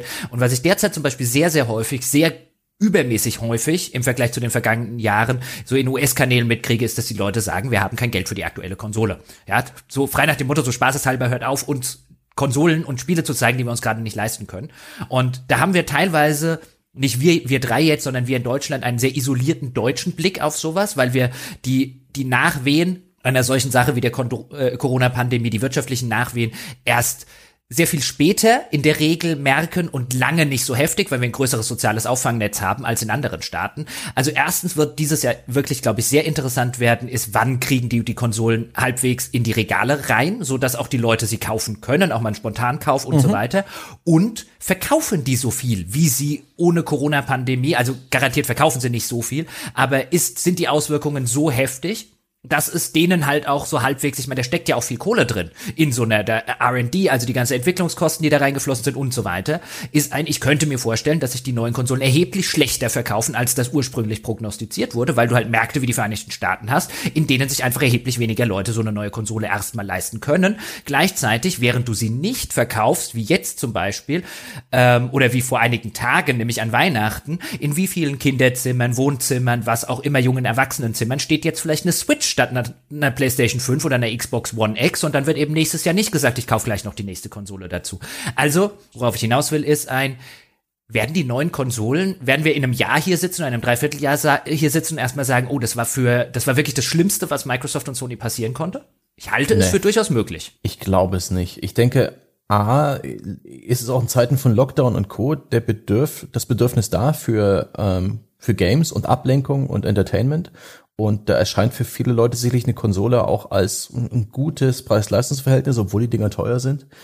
Aber, Zumal aber Microsoft mit dem kurz. Game Pass halt so einen gefühlten riesigen Value bietet. Ja, aber, aber nichts davon, für nichts davon brauche ich die neuen Konsolen. Weißt du, wenn es erstmal darum geht, nahezu alles, da, was erscheint, erscheint erstmal auch auf meiner PlayStation 4 oder ja, auf meiner Xbox One. Ist der, ist der Kunde rational? Der unterliegt ja, hat der 500 Euro Hype. oder Dollar? Das ist der ja die Frage. verschuldet sich dafür. In den USA gibt's doch ähm, gibt's doch alles auf ähm, Payday Loans und Co und, und, und Finanzierung und so weiter. Ist ja. doch für Sony und Microsoft, für beide ist es doch wurscht. Also wenn es darum geht, ist es das Schlimmste, was ihnen passieren konnte, das nicht. Wenn die Leute weiterhin auf PS4 spielen, also wir wissen es nicht genau, wie es mit der PS5 ist, die Vermutung ist, dass das auch am Anfang auf jeden Fall nichts ist, was ihnen wahnsinnig viel Gewinn bringt, mhm. wenn es nicht sogar subventioniert ist. Bei der Xbox geht es eh nur noch darum, dass die Leute den Games, Game Pass abonnieren und dabei ist das System gar nicht mal so wichtig. Das dürfen sie gerne auch auf dem PC tun, das dürfen sie gerne auf der Xbox One tun und sowas am Ende, solange die Leute weiterhin viele Spiele konsumieren, dürfen sie das gerne auch auf der alten Hardware weitermachen. Ich finde bloß viel spannender, welche, welche Einflüsse generell auf die, auf die Games-Branche äh, es geben wird, Covid-bedingt. Ich nehme an, zum einen weiter Verschiebung und generell eine geringere Release-Dichte, weil es einfach schwieriger ist, aus, äh, aus dem Homeoffice ähm, solche Projekte zu stemmen, zu koordinieren und vor allen Dingen Qualitätssicherung sicherzustellen. Das wird Nachwirkung, Nachwirkung geben bis nach 2021, denke ich. Und vielleicht ändert das auch den Markt. Vielleicht drückt das die Leute auch eher Richtung Free-to-Play, wo man eben erstmal keinen Eintritt bezahlen muss, um Spaß zu haben oder irgendwas zu tun zu haben oder mit seinen Freunden zusammenzuspielen. Und da ist vielleicht das Vollpreisspiel eher das, äh, das Element, was nicht so gut funktioniert. Ja, zumal, also ich meine, das, das geht ja auch noch alles weiter in diese Richtung, zumal du dir dann ein Spiel anguckst wie das Genshin Impact, was jetzt just mhm. im letzten Herbst durch die Decke gegangen ist, insbesondere in den Vereinigten Staaten, in Europa ja lange nicht so extrem wie in Asien und mhm. in, insbesondere in den USA. Und auch da so ein Fall von, du hast ein sehr gut gemachtes Spiel, das nichts kostet. Ja. Ist das was, was du halt just dann hast in einer, in einer sehr großen, bei einer sehr großen Gruppe von insbesondere jungen Leuten, die teils massiv verschuldet sind und gerade keinen Job haben oder nur einen schlecht bezahlten Job haben und die eben ja. sagen, ich kann es mir nicht leisten, mir 70 Euro einmal im Monat mhm. für ein neues Spiel auszugeben, hier gibt's was umsonst. Ja, oder die spielen halt Warzone oder sowas. Also es gibt inzwischen in Free-to-Play äh, wirklich auch von der, von den Production Values, von der Qualität und auch wirklich dem Spielspaß erstaunlich gutes Zeug. Oder man denke hier an dieses, was ich nie gespielt habe, das, ähm, äh, was so aussieht wie Destiny War, Warframe. Genauso Destiny 2 ist inzwischen auch Free-to-Play. Inzwischen gibt's auf, für Free-to-Play wirklich ähm, qualitativ erstaunlich gutes Zeug. Die Progression ist dann halt irgendwann der Stiefel im Nacken und wer weiß, wie viel dann eben dann auch die verschuldeten Leute dann doch investieren oder nicht, das kann ich nicht sagen, aber ich glaube, das ist echt ein Problem für die Vollpreisspiele und ich kann mir vorstellen, dass äh, 2021 das ein oder andere Studio über den Jordan geht, Schrägstrich der Markt weiter heiter konsolidiert. Ja, das kann man sich vorstellen. Man kann ja auch gespannt sein, ob da noch weiter eingekauft wird. Ne? Also bei Microsoft war ja so ein bisschen die Ankündigung da, sie seien noch nicht fertig mit dem Shoppen. Und bei, weiß ich nicht, die Embracer Group also THQ Nordic wird bestimmt auch noch irgendwo. Die fährt nach wie vor im Schritttempo an der Autobahn entlang ja. und sammelt Roadkill auf. Ja, die sind so wie ich früher als Kind an, an Neujahr, um zu, rumzulaufen und zu gucken, ob irgendwelche Blindgänger rumlaufen, die man noch zünden kann. der Böller sieht aus, als ob da noch ein bisschen Lunte Oder, oder die, die, die alte Frau im Supermarkt, die von jeder Dose das Verfallsdatum checkt, um dann eben die 5 Euro Belohnung zu bekommen, wenn sie was Überlagertes findet. Ja, genau, die werden in jeden Verkaufsautomaten reingreifen, ob noch Kleingeld im Münzrückgabe we we Wenigstens habt ihr jetzt nicht den Obdachlosen genommen, der die Zigarettenstummel aufsammelt. Gib uns zeitlich, wir wären jetzt zu den Pfandflaschen gekommen erst. Sie werden ja Dinge aufsammeln, die noch Value haben. Das ist, ja, aber also mit, mit, mit, ähm, Verkäufen, definitiv. Man sieht ja auch zum Beispiel, jetzt ist vor nicht allzu langer Zeit, das ist natürlich ein bisschen unter dem Radar geflogen, hat, glaube ich, Take-Two Codemasters übernommen. Ähm, mhm. Das ist jetzt nicht so die Krisenübernahme, aber wo du einfach siehst, ein, du hast, wenn sich die Möglichkeit bietet, hatten wir auch das eine oder andere Mal schon im Podcast, hast du gerade, bist du gerade halt echt in der Phase, wo halt jeder sich so ein bisschen zukauft und jeder irgendwie guckt, ähm, äh, äh dass er, dass er für die für die kommende Phase gewappnet ist und dass er vielleicht auch selber ein bisschen besser dasteht, falls irgendein großer Konzern kommt. Also die Braut halt auch, auch noch eine mhm. ne, ne, ne hübsche ist. Und ja, da kann ich mir auch vorstellen. Ich könnte mir sogar vorstellen, dass jemand ähm, wie wie einen Jeff Bezos oder so, also mit Amazon oder halt ein großer Konzern der halt das identifiziert hat als auch noch einen zukünftigen Wachstumsmarkt, halt einfach sagt, ich übernehme jetzt für richtig, richtig viel Geld hier irgendeinen größeren Player als jetzt einfach einen Codemaster. Also wir haben es mit Bethesda gesehen. Ich würde auch eine, eine kommende Übernahme von Ubisoft oder den nächsten Versuch nicht äh, für, für absurd halten. Im Gegenteil, weil, weil Ubisoft, glaube ich, hatten wir jetzt auch schon und André hat es ja auch schon angesprochen, eher so derjenige ist, bei dem man gerade den Eindruck hat, dass er so ein bisschen überholt wird, ähm, mhm. links und rechts von den, von den, von den anderen Schülern in seiner Klasse und jetzt so ein bisschen da sitzt und ein bisschen Nachhilfe brauchen könnte und äh, viele interessante Marken und so weiter hat und ähm, da in der Vergangenheit schon mehrfach kurz davor stand, ja beinahe übernommen zu werden und das nur mit wirklich großen Kraftanstrengungen abwenden konnte, wenn da noch mal jemand kommt und da jetzt so das, das, das nächste Mal richtig probiert, mal gucken, wie es da ausgehen würde. Ja, das wird, das wird sehr spannend. Also bei, ich glaube halt, Ubisoft hat ja sehr deutlich gemacht, dass sie gerne äh, gefragt werden möchten. Also wenn, dann ist das eher so eine, so ein Ding im Einvernehmen. Das kann man sich vorstellen Stellen vielleicht. Ich weiß halt, es ist echt schwierig. Man hat schon das Gefühl, so richtig scharf drauf sind sie nicht. Also das, ich schätze, würde bei Ubisoft glauben, dass es dazu noch ein paar Fehlschläge braucht. Valhalla zum Beispiel wird sich ja noch gut verkauft haben. So der Eindruck dessen, was so zu lesen war, war, dass das schon weiter gut gelaufen ist. Jetzt einfach nur rein finanziell, nicht nach dem Leumund des oder den Reaktionen auf das Spiel. Was ich mich fragen würde, aber die sind wahrscheinlich auch zu groß. Was ist denn mit Square Enix? Sind die nicht noch in Familienbesitz? Das wäre eigentlich ideal, aber ich glaube, die sind an der Börse, ehrlich gesagt. Äh, Capcom ist auf jeden Fall noch in Familienbesitz. Capcom könnte ja, man Ubi, relativ Ubisoft ist ja auch an der Börse, insofern. Ja, genau. Mhm. Also an der Börse macht es immer schwieriger. Ich überlege gerade, wahrscheinlich ist Square Enix auch ein ziemlich großer Happen eigentlich. Also was Microsoft jetzt noch gut gebrauchen könnte, wäre natürlich irgend sowas in dieser Action-Adventure-Richtung. So ein Assassin's Creed würde gut passen, aber ein Tomb Raider, und da hatten sie ja schon mal zumindest einen Exklusivdeal auch. Ähm, sowas, ne? Und ich glaube nicht, dass man Square Enix Tomb Raider abkaufen kann, auch wenn sie ständig irgendwie damit unzufrieden sind, was, wie es damit ausgeht. Aber ich meine, außer Tomb Raider haben sie halt nix. Also was jetzt auch wirklich verlässlich auch in westlichen Märkten irgendwie was darstellt. Deswegen, wenn jetzt Tomb Raider weg wäre, was bliebe denn dann noch, außer jetzt Final Fantasy von mir aus? Aber aber das ist so das eine Ding, wo ich überlegt habe, vielleicht ja. sieht man eher noch mal so eine Koop, das sind das nächste, dass noch mal ein Tomb Raider jetzt quasi von Microsoft mitfinanziert das, wird und dafür Xbox exklusiv. Ich sag mal, so. ich sag mal, bei, bei, bei Square Enix wirst du halt oder bei den Unternehmen wirst du halt immer die Problematik haben, außer du kennst dich da sehr intim und gut damit aus, ist, ich habe keine Ahnung, was die auf dem Anime- und Manga-Markt in den USA, äh, in, in Japan umsetzen. Also ich meine, dafür alleine könnte sich schon rechnen. Weißt du, wo du halt einfach sagst, da muss ich im Westen erst gar kein Final Fantasy mehr verkaufen. Es ist denen ja durchaus zuzutrauen, vielfach diesen amerikanischen, äh, äh, japanischen Konzernen, dass da halt noch so viel mit ähm, Spielefernen, also sowohl im, im, im Land, aber halt auch äh, äh, mit den Spielen, aber auch mit Spielefernen Sachen gemacht wird äh, und Lizenzen und so weiter und so fort, mhm. dass sich das halt schon dreimal rechnet, bevor wir hier im Westen überhaupt mitgekriegt haben, dass die morgens die Tür aufgeschlossen haben.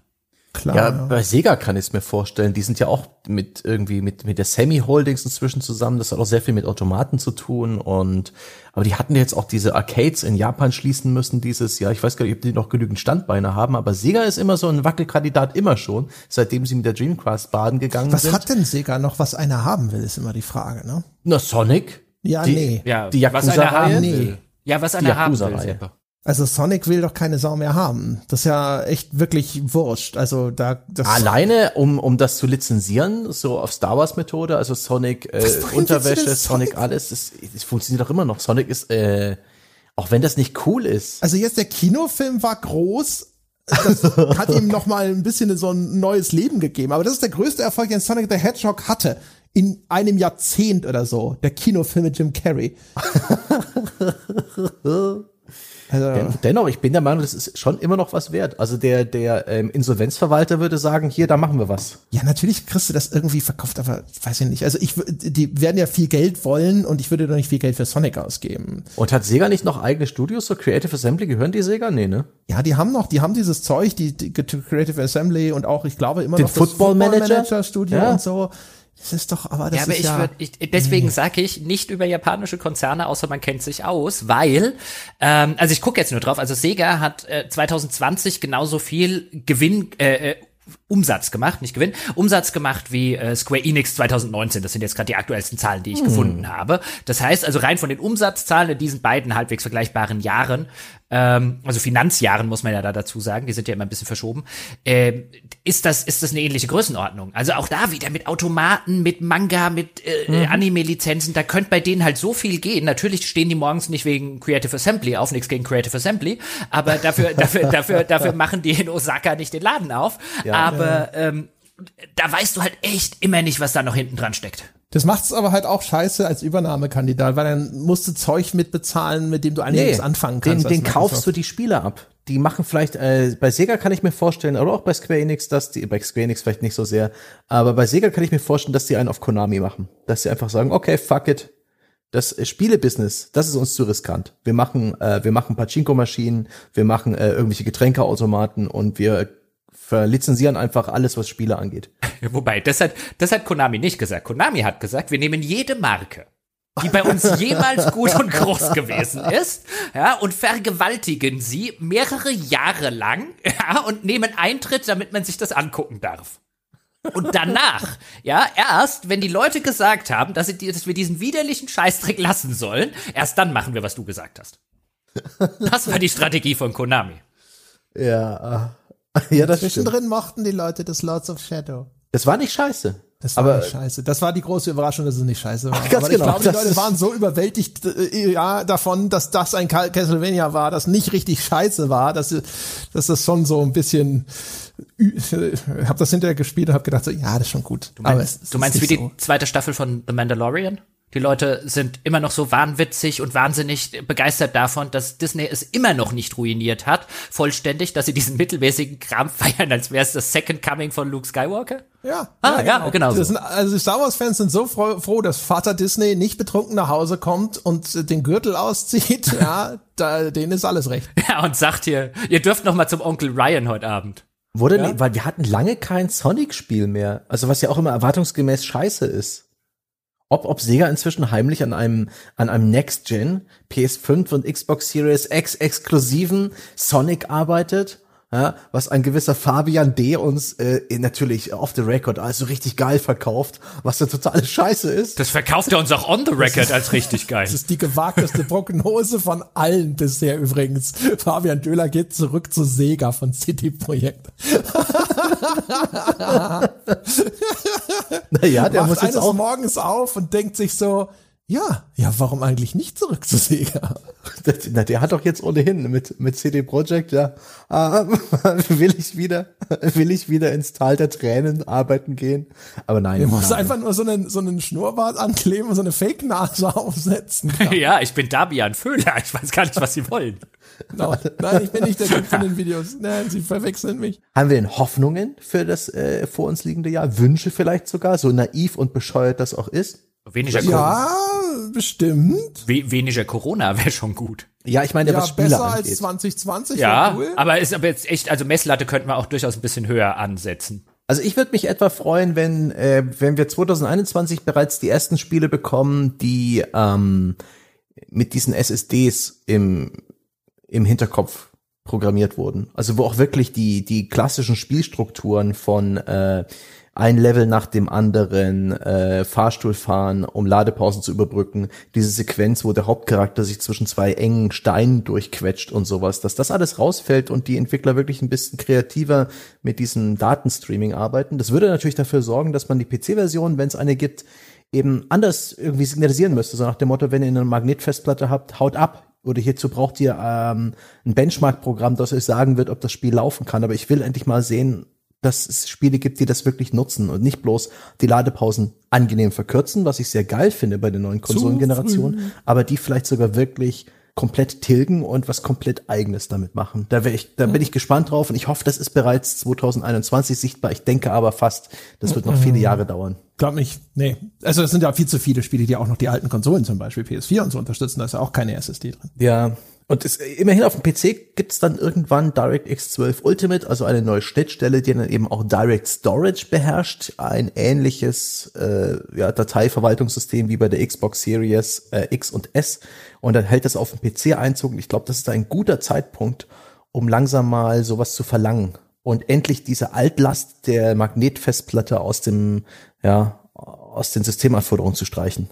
Ja, dann würde mich mal echt interessieren, wie die Statistiken aussehen. Also wie viele Gaming-PCs, ich weiß nicht, ob die Valve Hardware Survey das hergibt. Ich glaube, wir hatten diese Diskussion oder die Frage schon mal und dann habe ich nachgeschaut und ich glaube, das ließ sich daraus nicht rauslesen.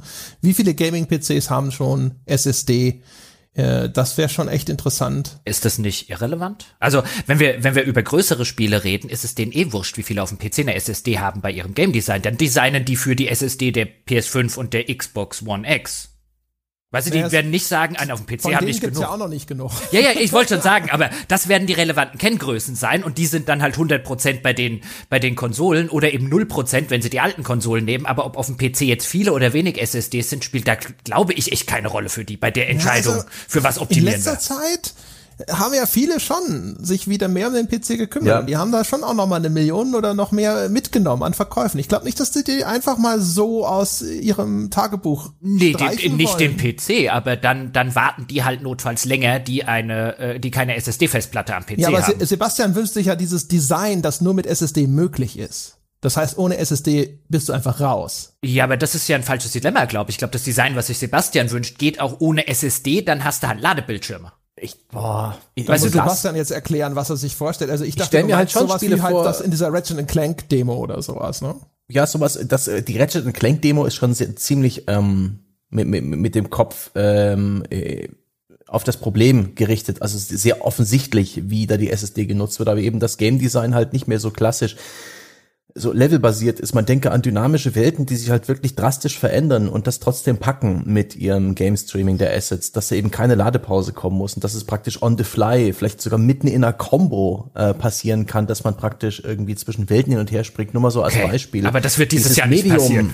Dieses Medium exklusiv für die Xbox Series von Bloober Team, den Leuten, die halt ähm, na was haben die gemacht? Na, Observer? na, und ja, das äh, be beschissene Layers, Layers of 4 2 und das, zwei, das ordentliche ja, Layers of 4 1 und die haben jetzt ein Spiel, wo du praktisch parallel in zwei Welten was spielst. Also das geht sicherlich auch mit Magnetfestplatte und ein bisschen komprimierten Assets, aber sowas, äh, wo man halt äh, auf dem geteilten Bildschirm äh, eine Spielfigur steuert, die auf beiden Bildschirmen dasselbe tut, aber sie ist in unterschiedlichen Welten unterwegs. Und sowas finde ich geil. Und äh, ich kann mir vorstellen, dass diese, dass diese Technik, wenn sie clever genutzt ist, wirklich für, für noch äh, viele interessantere Gameplay-Experimente taugt. Aber ich kann mir auch vorstellen, dass es niemand nutzt, weil fuck it, wozu irgendwas riskieren? Kreativität ist der Tod der Bilanz, ja. Ach, das wird, das wird schon genutzt werden. Jetzt verstehe ich, was du meinst. Und dann sage ich aber wie André, das wird dieses Jahr von großen Spielen nicht passieren. Wahrscheinlich Gut. auch nächstes Jahr noch nicht.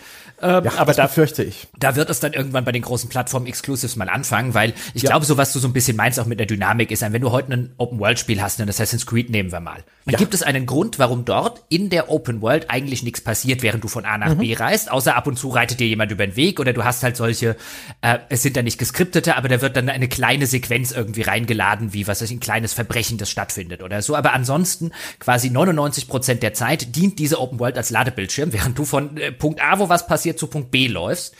Ähm, einfach weil die äh, gerade die Nachladung von den ganzen Assets, von den ganzen Sachen, die du brauchst, ähm, Sonst einfach, wenn du dynamisch einfach in die Welt reinschießt, dann hättest du halt einfach genug Sachen, zum Beispiel auf der PS4, dann geht das ganze Ding halt komplett in die Knie. Ähm, das kannst du mit einer SSD wesentlich besser machen und das wird auch cooler werden und ich glaube auch, das werden die Leute ausnutzen, die solche Open-World-Spiele machen, weil es gibt keinen Grund, es nicht zu machen, sobald das einmal geht, weil das ist cool, sowas zu machen. Im Moment ist das halt technisch problematisch, deswegen wird es technisch nicht gemacht. Ich glaube, weißt du, spätestens bei, beim nächsten GTA oder so, auch das wird noch ein Weichen dauern, dass sich dann wahrscheinlich auch eher auf neue Konsolen fokussieren wird. Äh, ähm, die werden mit sowas rumspielen bei Rockstar. Einfach weil, weil die da so ticken. Und wenn, Stimmt. wenn die's nicht ja. machen, wenn die's nicht machen, macht's dann halt der nächste äh, äh, Schlag mich tot. Ähm, aber da, da, da wird das jemand machen. Und ich glaube auch tatsächlich, dass auch, einer der Gründe, warum ich die SSD für den größten Quantensprung im Konsolengaming seit langer, langer Zeit halte. Der ist, der fliegt nur sehr unter dem Radar, ist noch ein U-Boot. Nice. Wir haben das ja in unserer in unserem mhm. SSD-Podcast quasi damals sogar schon ausgebreitet. Was wollte ich denn jetzt gerade eigentlich sagen, verdammt nochmal? Äh, ach so, ja, Rockstar. Da, bist du, da kannst du ja aber froh sein, wenn sie in die Richtung äh, tatsächlich am Experimentieren sind und nicht da sitzen und sagen, wir machen das nächste GTA jetzt gleich als so ein reines Online-Game und das muss natürlich auf möglichst vielen Plattformen laufen bis zurück aus ins Jahr 1999. Aber, aber auch hier, falsches Dilemma, es geht doch beides. Sie machen das nächste GTA, das sich immer noch auf Konsolen wie geschnitten Brot verkauft.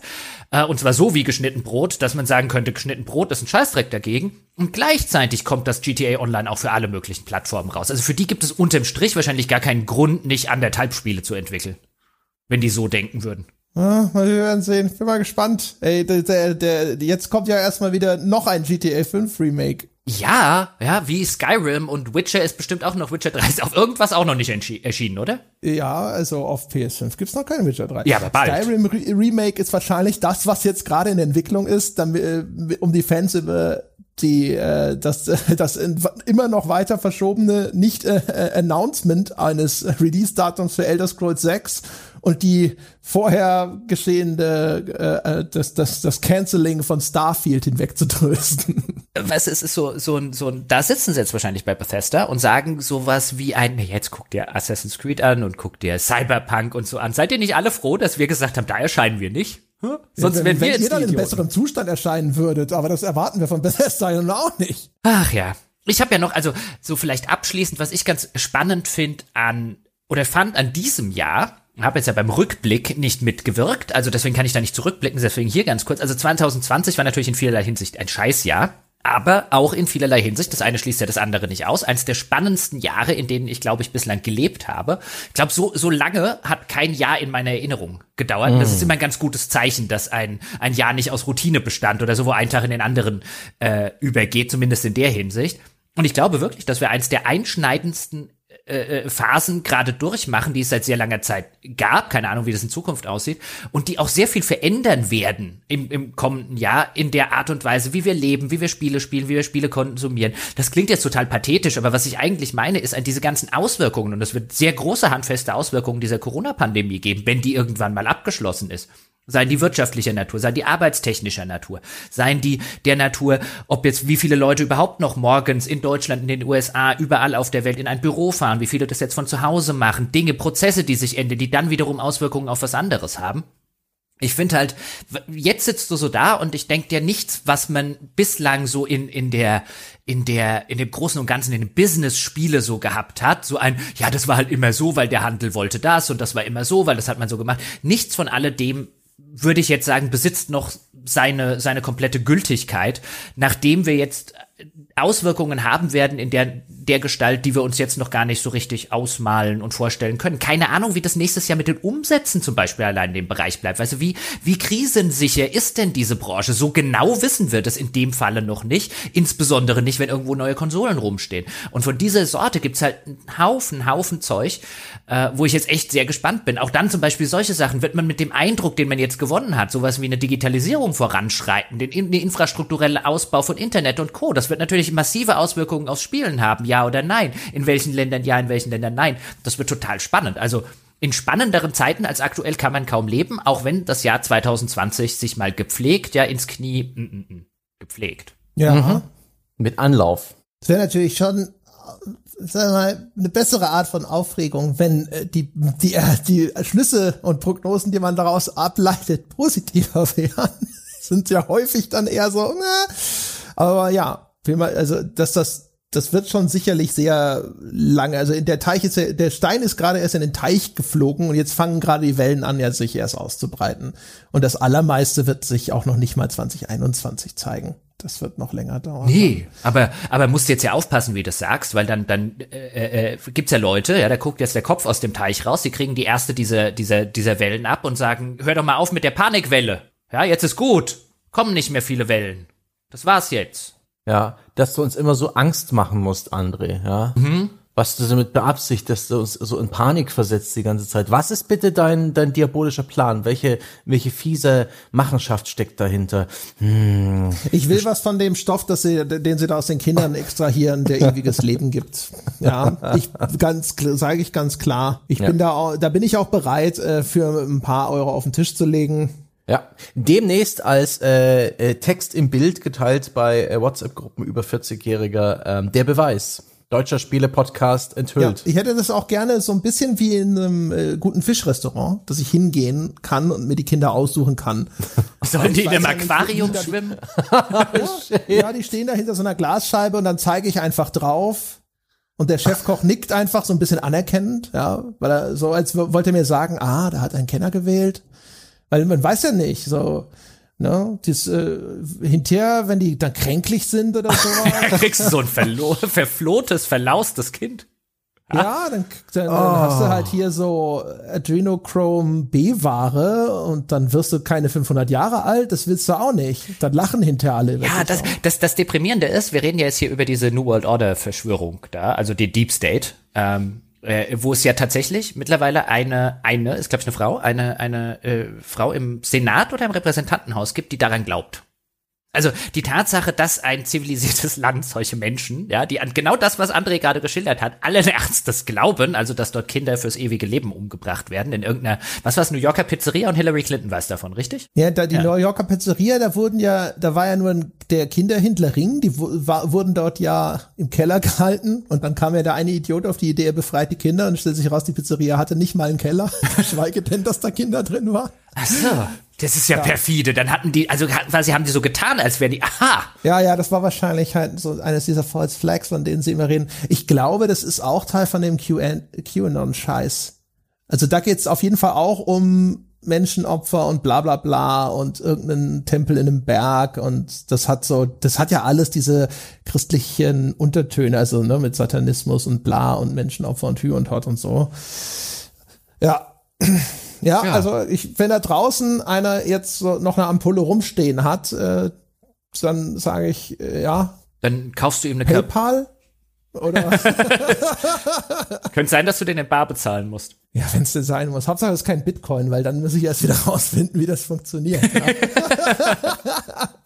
das, das stimmt natürlich. Wenn man dann mal auf die Idee kommt, hm, ich könnte mir auch mal eine Bitcoin kaufen, so als Geldanlage, und dann stellt man für, boah, durch wie viele, durch wie viele Reifen ich da springen müsste. Nee. Bitcoin ja, oder eher eine Zehntel Bitcoin. ist eh, ja. Wenn du nicht schon äh, exakt alles weißt, was nötig ist zum Erwerb von Bitcoin, solltest du diesen Gedanken lieber nicht haben. ich habe ich hab halt einmal geguckt, was muss ich machen, wenn ich mir eine Bitcoin kaufen wollen würde? Ach du große Güte. Also einen Bitcoin, das, so müsstest du erstmal mehr Geld verdienen. also, also damals war das, das war, wo der so äh, runtergegangen ist, wo ich gedacht habe, so ein, naja, wenn ich jetzt so frei nach, frei nach Warren Buffett, ja, auf die, auf die äh, lahmen Pferde erstmal setze, in der Hoffnung, dass das wieder hochkommt, was kostet, da, da war er halbwegs günstig im Vergleich zu heute. Hätte ich mal gemacht. Ja, ja, dann könntet ihr ja, jetzt hier, würde ich ja eher 0,01 Bitcoin, glaube ich, oder so. Hätte ich das damals gemacht, ja, und hätte mein ganzes Erspartes, als ich das wollte, in Bitcoins angelegt, hättest du gesagt, ich bin der dümmste Idiot, den du je getroffen hast, und heute würde ich von den Bahamas podcasten, der dümmste Idiot, ja. den du je getroffen hast. Weil sie mir gehören. Der Kollege von Krawall hatte mal, als das neu war, weiß es nicht, ich weiß nicht, ob 20 oder 200, egal, beides sind heute absurde Summen, Bitcoins und ich glaube, er hat mir sogar mal erzählt, da sind noch, weiß ich nicht, jetzt nicht mehr irrsinnig viel, irgendwas, aber halt schon auch noch was, was, was jetzt schon durchaus substanziell Geld wert wäre. Das ist noch quasi in diesem Bitcoin-Wallet und er hat die Zugangsdaten nicht mehr oder sowas. Meine Fresse. Ich weiß aber auch nicht, Sebastian, du kennst dich ein bisschen damit aus, oder? Wenn ich jetzt 200 Bitcoins hätte, könnte ich die zu diesen absurden Kursen überhaupt verkaufen oder muss ich dann erstmal eh sechs Monate warten, bis ich jemanden finde, der sich erbarmt? Nee, das geht schon, ist ja Spekulationsmasse auch. Damit wird ja praktisch äh, spekuliert, genauso wie mit Aktien. Das, weswegen ich auch Bitcoins gegenüber relativ skeptisch gegenüberstehe. Die ganze Kryptosache kann endlich mal aufhören. Erinnert ihr euch noch daran, wie im Games-Bereich auch plötzlich mal alles Krypto wurde? Ja, und ja, äh, die ja. Crycoin, ja, Far äh, Crytek seine eigene Kryptowährung rausgestellt hat. Und dann sollst du noch diesen, diesen DRM-freien Spielestore geben, wo man auch seine Spiele wieder gebraucht weiterverkaufen kann. Irgendwie mit einem Miterfinder von irgendwas. Auch auf Krypto basierend. Und IPOs links und rechts. Hier klickt unser White Paper an. Lächerlich. Ich, nee, das ist, nee, also, das ist eine schlimmere Blase als damals die Internetbubble und oder die Immobilienblase. Drei, ich bin für, da sehr, sehr skeptisch. Für 3000 Euro hätte ich damals eine Bitcoin gekriegt. Die ist heute 17.000 Euro wert. Eieiei. Nachträgliche Einsicht ist ein, ein falscher Freund, denn da fühlt man sich schlau. Aber in Wirklichkeit hast, beweist du dadurch eigentlich keinerlei Kompetenz, außer dass du zwei Nummern unterscheiden kannst. Das ist eigentlich wie wenn du beim Roulette sagst, ich wollte auf Schwarz setzen, ja. das ist auch gekommen. Ganz genau. Da ist keinerlei Skill dabei, da ist nichts, wirklich, das ist da, da fühlt man sich schlau und irgendwie von sich selbst unter Druck gesetzt, aber es ist kompletter Bullshit. Befreie dich davon, Jochen. Ich bin, ich, bin, ich weine dem jetzt keine Träne hinterher. Sehr gut. So ich muss übrigens, nicht manche Träne jetzt, ähm, also ich möchte darauf hinweisen, dass wir jetzt schon über zwei Stunden. Möchtest ähm, du aus einem anderen Körperteil weinen? Ist es das, was du mir sagen willst? Vielleicht. Ja, wenn ich in, in ja, gut. Oder er hat immer noch den Zollstock in der Hand. Wie so eine Manga-Figur, wo diese Springbrunnen so links und rechts rauskommen, nur halt mittiger. Soll ich, soll ich, soll ich Geräusche von plätscherndem Wasser einspielen? Ja. Oh. Denkst du an einen tropfenden Wasserhahn gerade?